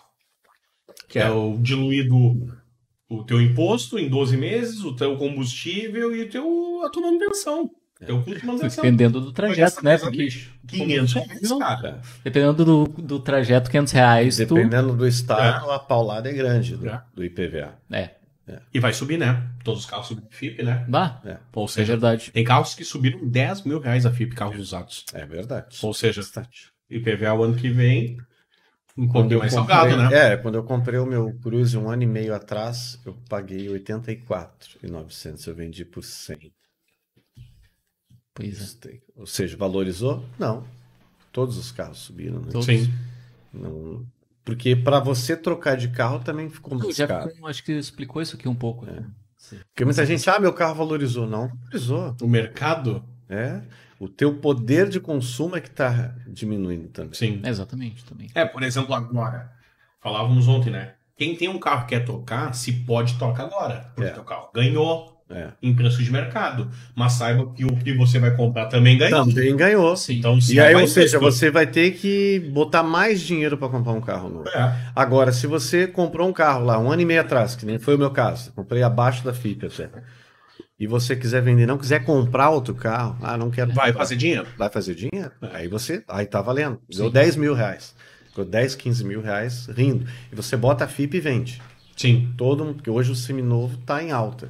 Hoje tá vendendo mais seminovo que zero. Vende mais seminovo que zero. Tem lugares que o seminovo é mais caro que o zero. que o zero. Pega um. Pega um carro qualquer aí. Pega um Atoro, digamos, 2020-21, com 8 mil quilômetros rodados. Numa configuração tal. 200 pila. É, e Tá, tem e o novo tá 179. E tem muita concessionária É. pagando, pagando a FIP para É. você. Independente do estado que o carro está. Porque eles vendem acima da É. FIP. Pagou 100 mil no teu carro, vende a 110. Sim. E vende. Outra coisa que eu vi bastante nessas lojas de carros aí é compra o seu carro mesmo com dívida. Começou. Tu precisa girar esse carro, né? Tem um mercado acontecendo, né? Tem um mercado acontecendo. Exatamente. E quem diria que há seis meses, por exemplo, eu que moro em Gravataí, o pátio da GM tava lotado, mas parado, né? É. Porque ninguém tava negociando o carro. E agora o negócio é assustador. Começou o mercado do carro voltar a aquecer, É. mas as montadoras elas estão perdendo, né? Quem, a única que tá perdendo é agora é ela, né? É, estão perdendo. E eu acho que esse mercado, para se normalizar, só ano que vem. Não, não É, a- é a dolarização que tá pesando no carro zero. É, eu acho que é o fato da pandemia e a falta de, de insumos que a gente está tá, tá observando aí e a dolarização, certamente. A dolarização impacta muito Sim. no preço final do carro, porque Sim. tudo é importado. É. Então se torna muito caro. Claro que temos aqui impostos embutidos, o lucro das montadoras, é uma série de, Sim. De coisas envolvidas, né? Mas eu acho que a dolarização impacta bastante. E a questão também da, da pandemia acabou piorando essa situação. Porque eu tenho, por exemplo, amigos que trabalham em algumas empresas. Eu tenho uma amiga que trabalha numa empresa de aço, tá? Ah, quando ele percebeu que o mercado ia ficar difícil, logo lá no começo da pandemia, o cara foi muito esperto. Ele pensou, pá, isso vai piorar. Ele teve o time do negócio, comprou todo o estoque de aço que tinha no Brasil. Ele simplesmente foi lá e comprou. Só que ele comprou com preço baixo. Claro. Aí ele pegou todo, todo. Ele disse, eu quero. Ele chegou a alugar galpões e galpões e eu quero tudo que tiver de aço, eu quero para mim. Ele foi lá. Todo o dinheiro que ele tinha até pegou, ah, fez empréstimo e comprou. O que, que ele fez? Só ele tinha aço no Brasil. Agora ele tá milionário. Todo Ele- ele foi que lá. Teve que recorrer nele. O que, que ele fez? Botou Essa caneca aqui era 5 reais. Agora é 20. Ah! Aí os caras, tá, não, não, não me serve. Beleza. Aí a galera começa a procurar, os, os empresários não tem, não tem, não tem, não tem. Só aquele cara tem. Vou pagar os 20. Azar. E aí começa a cascata, né? É o efeito cascata. Ano passado eu lembro que eu tive. eu tô falando só do aço. Sim. Agora, Nossa. Todo o restante, todos né? os insumos, né? Plástico. Então, triplicou o valor. É, tudo que vai pra bolsa de valores subiu um horror. Eu lembro do ano passado que eu fui no banco pra resolver um negócio de cadastro e tal, e aí a minha gerente falou o seguinte: Quer trocar de carro, Clérito? Eu disse: Olha, sempre quero. Querer é um desejo. Sim. Executar que é o problema. E ela assim: É o melhor momento pra te trocar de carro. Isso era abril, maio do ano passado. Eu por quê? Porque nunca os bancos botaram tanto dinheiro e baixaram a taxa de juros como agora. E por que não? Porque a pandemia, a gente- o banco não sabe que cenário vai dar. É. E eu pensei, pô, se eu tivesse dinheiro, eu poderia fazer. É, Beleza. Olha o que aconteceu em um ano. Ah. O juro subiu, Uhum. o mercado voltou a aquecer o automotivo, valorizou os veículos e tudo mais. Então, quem tocou ali ganhou. É. Quem toca agora não ganha É. e perde um. É. Daqui a seis meses, quem sabe, tu perde um pouco mais do que tu ganha. É, eu Porque fiz o mercado uma, a- acostuma, esse é o problema, tu acostuma a ganhar. Aí vai nivelar por cima no mercado. é, eu cito um exemplo que eu fiz de negociação. Quando eu vendi o meu carro, olha só, eu vendi no auge da pandemia, vendi bem acima da FIP. E eu achei que isso é loucura. Eu disse, Não, loucura, ninguém vai querer comprar carro agora. Mas bem no auge eu consegui vender, acima da FIP. E aí, eh, em seguida, eh, como estava difícil, eh, ninguém quer comprando carro, ninguém Sim. estava consumindo, como você falou, e as montadoras desesperadas, preciso vender, preciso vender. Fui lá na, na concessionária GM e eles me venderam o carro quase 10 mil abaixo da valor de tabela. Eu digo, não, esse é o momento. Era 95 carro, paguei 84,900. Com isso que eles me deram foi com eh, transferência grátis e mais a primeira revisão grátis. Eu digo, Presente. presente? Não, na hora. Com o dinheiro que eu vendi o Civic, comprei à vista, ainda sobrou dinheiro e agora vendi o Cruze acima, bem acima do que eu paguei. E a negociação da, da Sportage que eu peguei, peguei um pouquinho abaixo, porque, né, demos Né? uma espremida lá Aquela- no nosso amigo, né? nosso amigo Jefferson, mandar um abraço para ele. E mas fiz uma, eu não pensava em trocar de carro também, porque eu achava que não era negócio agora, tinha que Sim. esperar mais um pouco. Como você falou, su- subiu os carros novos, mas o zero também subiu, então ficou uma disparidade muito alta, muito grande, aumentou, né? Mas como eu fiz essa negociação, eu a- acabei optando por fazer. Mas eu acho que o momento agora é esperar. E, esperar que, e qual é a diferença de um sedã para uma Sportage? Eu troquei, eu digo assim, ó, eu digo para os meus amigos, eu troquei a performance pelo conforto. Eu fiz essa troca, né? O sedã ele te dá uma performance, ainda mais um motor turbo, né? Sim. Que te entrega aquela potência praticamente de imediato ali, logo, né? Em baixas rotações. É um carro gostoso de guiar, tem uma digeribilidade muito boa, um carro mais baixo, sentadinho no chão, né? Mas o SUV, eu sempre dizia que eu não queria SUV. Sempre fui fã do sedã. Mas Sempre tu já teve sedã. uma, né? É, eu tive uma Captiva, né? que foi uma- um carro que eu gostei bastante também, que é um beberrão, né? É, só não podia ter hoje, né? É, hoje não podia. Fazia 5 por litro. Bah, Deus, aquela tu aperta, pisava o acelerador, o ponteiro aqui, ó. Era um absurdo. É, era, o, era, o, era o a velocidade aqui e o Aham. de E o combustível. tanque de combustível aqui, Era o exatamente. mesmo ponteiro. Tu via, tu viu o ponteirinho, ponteiro. tu viu o ponteirinho da velocidade aqui e o do combustível aqui. Digo, meu Deus do céu. Mas naquela época a gasolina não era tão cara. Aí depois sempre fui, continuei na linha de sedãs, sedãs e hatch, sedãs e hatch, né? Eu sempre dizia, nunca vou passar para SUV, chega.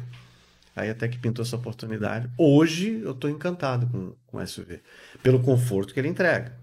Nessa viagem agora que eu fiz de quase 600 quilômetros, nossa, é absurdo assim. Boa estabilidade, apesar de não ser um motor turbo, ele é, é agradável, anda bem, valente.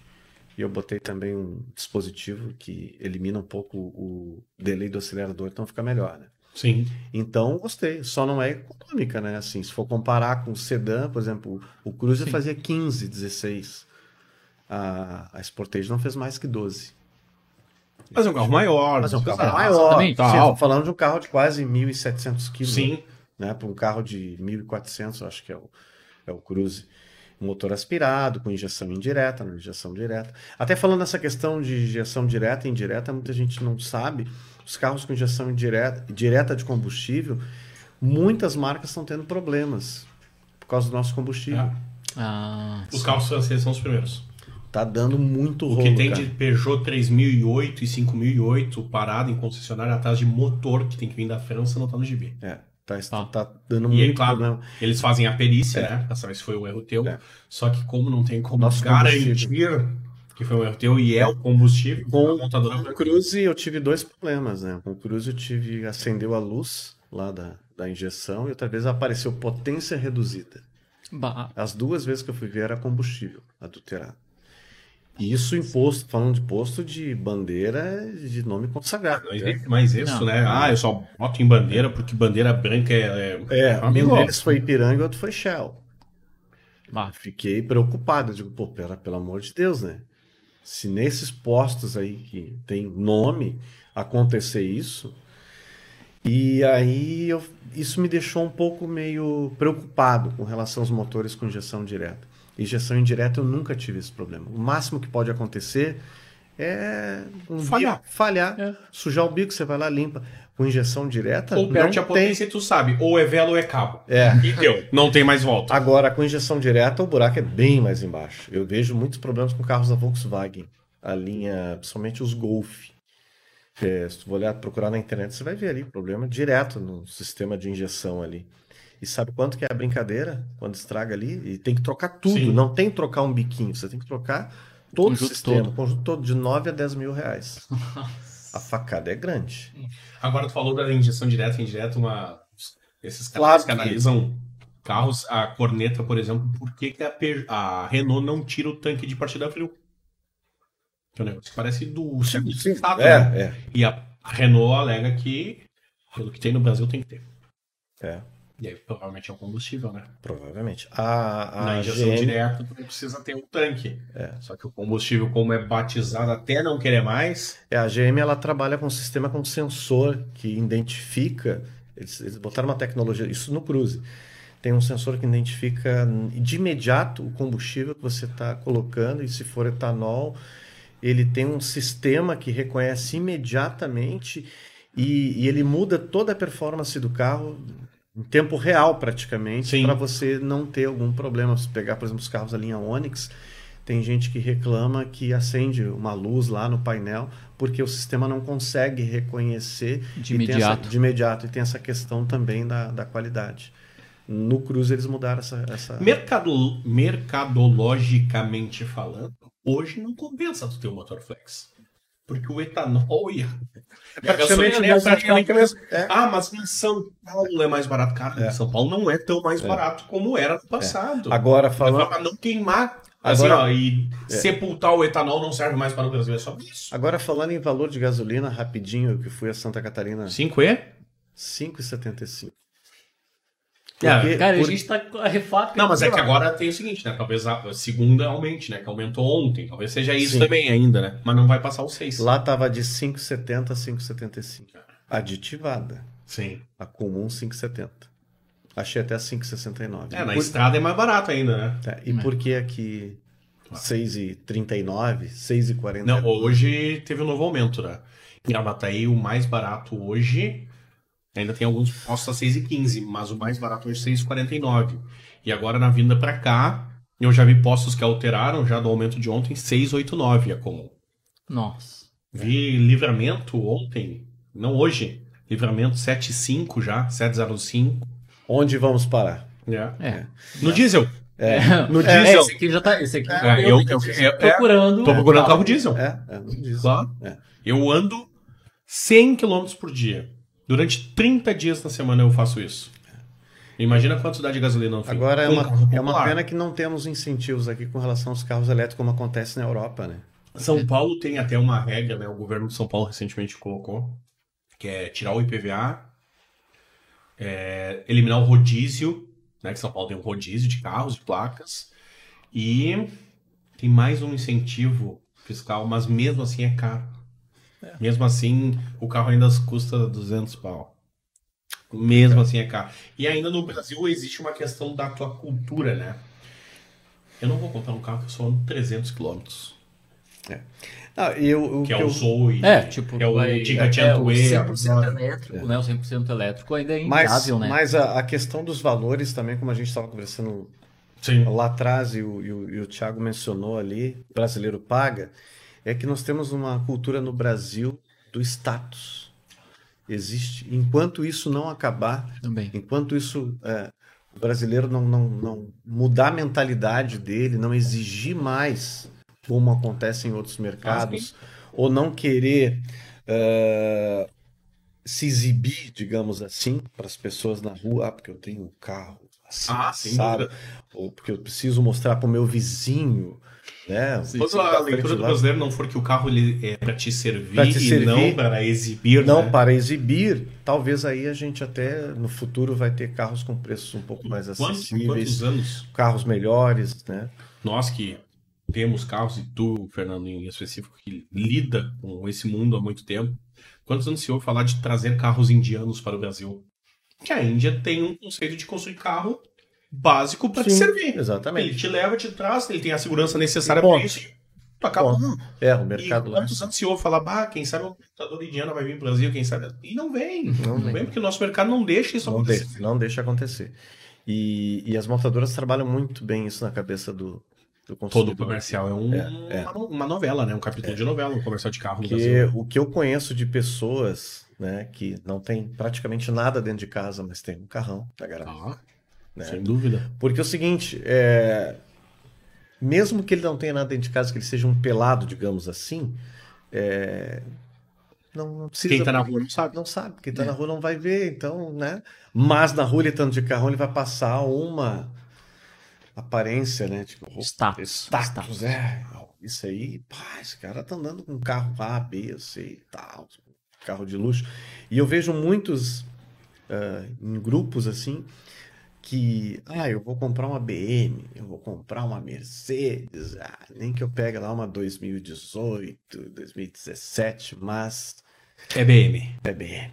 Eu quero me exibir. E, E eu paga, vejo que essas pessoas- paga o dobro só pelo É, emblema. emblema, é a grife. Acabou.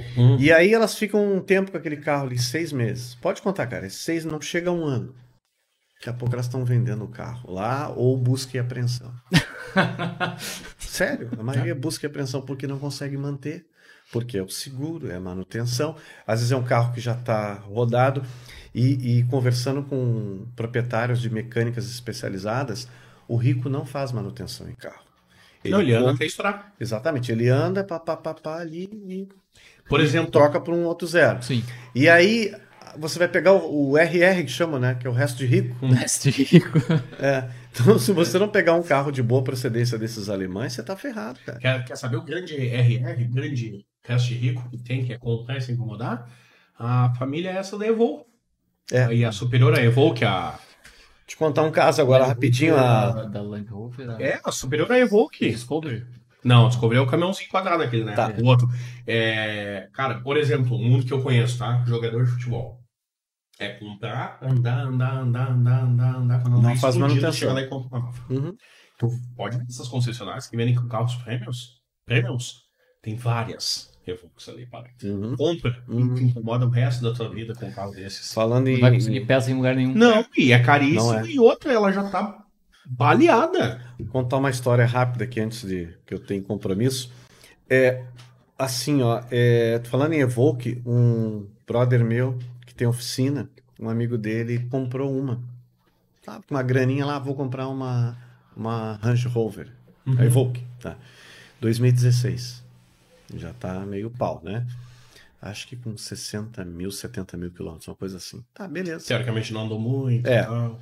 Tá, beleza. Queria ostentar Claro. comprou Evoque, pá, beleza.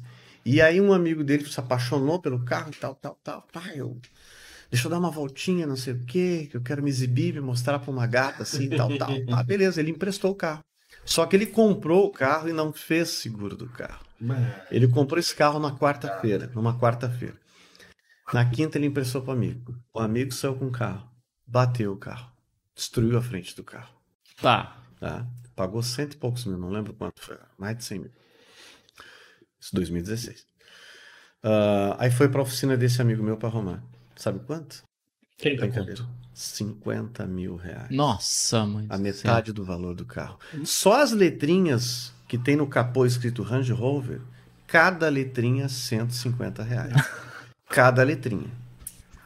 E se você quisesse o capô com as letras, 3 mil reais. 3 ou 4 mil reais o capô. Nossa. Pô, Aí não tá depois- aqui o vidro, tu tem que mandar ele é. fora, né? Não, estamos falando de peça usada, tá? É. Não é, não é zero. atrás, né? Porque É. só, o adesivo, só a bandeira da Inglaterra lá custa uns 15 É. mil. Ele conseguiu o capô sem as letras, porque a letra não tinha 3 ou 4 mil reais, que foi o capô, e as letrinhas não achava em lugar nenhum, só achava é, os caras vendendo na internet 150 cada um. Estão falando de usada, Sim. estou falando de zero. O capô também usado, tudo em desmanches, né? Mas a brincadeira toda lá, 50 mil reais. Conclusão, não tinha seguro, aí o cara que bateu teve que pagar o. o- Ah, pagar. O cara não quis mais o carro, ele tem que pagar o carro pro cara e mais o prejuízo. Meu. Nossa. senhora. Ou seja, ele vai se exibir bastante agora. Então é aquilo que eu digo, não adianta você querer ter um carro desse se você não vai ter condições. de- Exatamente. Não dá. Fernando, pra gente caminhar, quais são os próximos passos do canal? Quais os próximos alcances que tu espera fazer com ele? É, os, os, os próximos passos agora, eu pretendo a partir do ano que vem, estou esperando agora, né, essa pandemia sumir do mapa e eu já tinha planos desse ano de, de, de fazer algumas modificações lá é, e colocar alguns conteúdos mais interessantes, assim, mais técnicos, né? Mas para isso eu preciso de tempo também para estudar, para analisar, porque não adianta você simplesmente jogar um conteúdo lá e não saber o que você está ah, colocando, né? Sim. Porque os telespectadores eles são bem críticos. Máximo. Quando você passa alguma informação que ela não está correta, os caras É vêm quem por esse tipo de canal sabe, sabe, sabe alguma exatamente. coisa, né? Então, né, e ao longo do tempo eu estou sempre procurando me atualizar, sempre procurando melhorar para evitar algum tipo de gafe, alguma coisa. Então, o ano que vem eu pretendo ah, colocar alguns conteúdos diferenciados, mais técnicos, algumas dicas, né? Tipo de manutenção, de prevenção, algumas dicas que relacionadas a carros com, com câmbio automatizado, com câmbio automático, para redução de, de, de- de combustível, como economizar. Então, algumas dicas relacionadas a isso. E, além disso, colocar alguns produtos também, né? No canal, tipo camiseta, Ah, legal. né, adesivo, chaveiro, dar alguns brindes, né, para os telespectadores mais assíduos, fazer sorteios mensais. Então isso eu vou implementar no ano que vem. Sim. Além da rádio, alguém que escutar algum tipo de comercial na rádio web vai ganhar um desconto de- relacionado a algum produto de alguma empresa parceira do canal. Claro. E, e também fortalecer ainda mais o, o site, né? É isso. Passar algumas informações mais, mais relevantes. Que vai né? estar tudo aí na descrição do, do, do vídeo aí logo em seguida. Ah, tá bom. Então a ideia é essa, né? Vamos tentar colocar isso em prática para o ano que vem e fazer essas mudanças para ver o que, o que vai Show dar e aceitar sugestões dos telespectadores, que é sempre bem-vinda, né? Sim. Né? A gente não pode achar que sabe tudo Sim. e a gente tem que estar fa- Se atualizando. se atualizando e, e- e ouvir. Ouvir. Sim. Assim como a gente fala, a gente também tem que ouvir, né? Exatamente. Sugestões e tal. E pegar aí, de repente, eh, futuramente, algumas pessoas para trabalhar comigo para a gente fazer um trabalho mais qualificado. Pô, bacana. É Isso aí. Ah, Fernando, valeu mesmo. Brigadão. pelo Oi, eu que papo agradeço. foi bacana mesmo. É, Muito foram bom. mais de. Estamos aqui desde as. Olha aqui. Olha aí, quase duas Só horas. duas horas e meia. Nossa, viu? É um, É um, um papo tempinho, bacana. né? Mas a- o assunto chama, né? O assunto tem. É, que a gente abordou aqui rádio, abordou um pouquinho É. sobre Bem. carros, né? Então é. Falamos de bacana. tudo um pouquinho. Show de bola. Mas eu que agradeço o convite. Obrigado, Thiago. Obrigado aí, o Clériton. Foi muito bom é, passar essa tarde aqui com vocês. E espero que o canal de vocês cresça cada vez Ah, mais. com Os certeza. projetos que vocês tenham aí Sim, Com futuro certeza. se- brilhem cada vez mais e que dê Pra tudo gente, certo. né? É, pra, Pra gente, é, pra é. gente. E o que precisar de Pode mim aí, estamos aí. E aí, pessoal, ah, se inscreva aí no canal aí. Vou deixar também na descrição o canal do Fernando, para vocês também acompanharem lá o trabalho dele. Canal do Fernando. Se inscreva Bora. no canal dele, né, por favor. Agradeço. Então, era isso, meu amigo. chegar num milhão antes Um da gente. milhão. É, Mas com certeza vai chegar Nós bem chegamos antes. a 100 mil e ele chegou a um milhão, tá? Mas gente? vai chegar, Vai. vai. chegar, se Deus quiser. Então tá. Valeu. Isso aí, valeu. Até o próximo, então. Até a próxima. Um abraço, pessoal.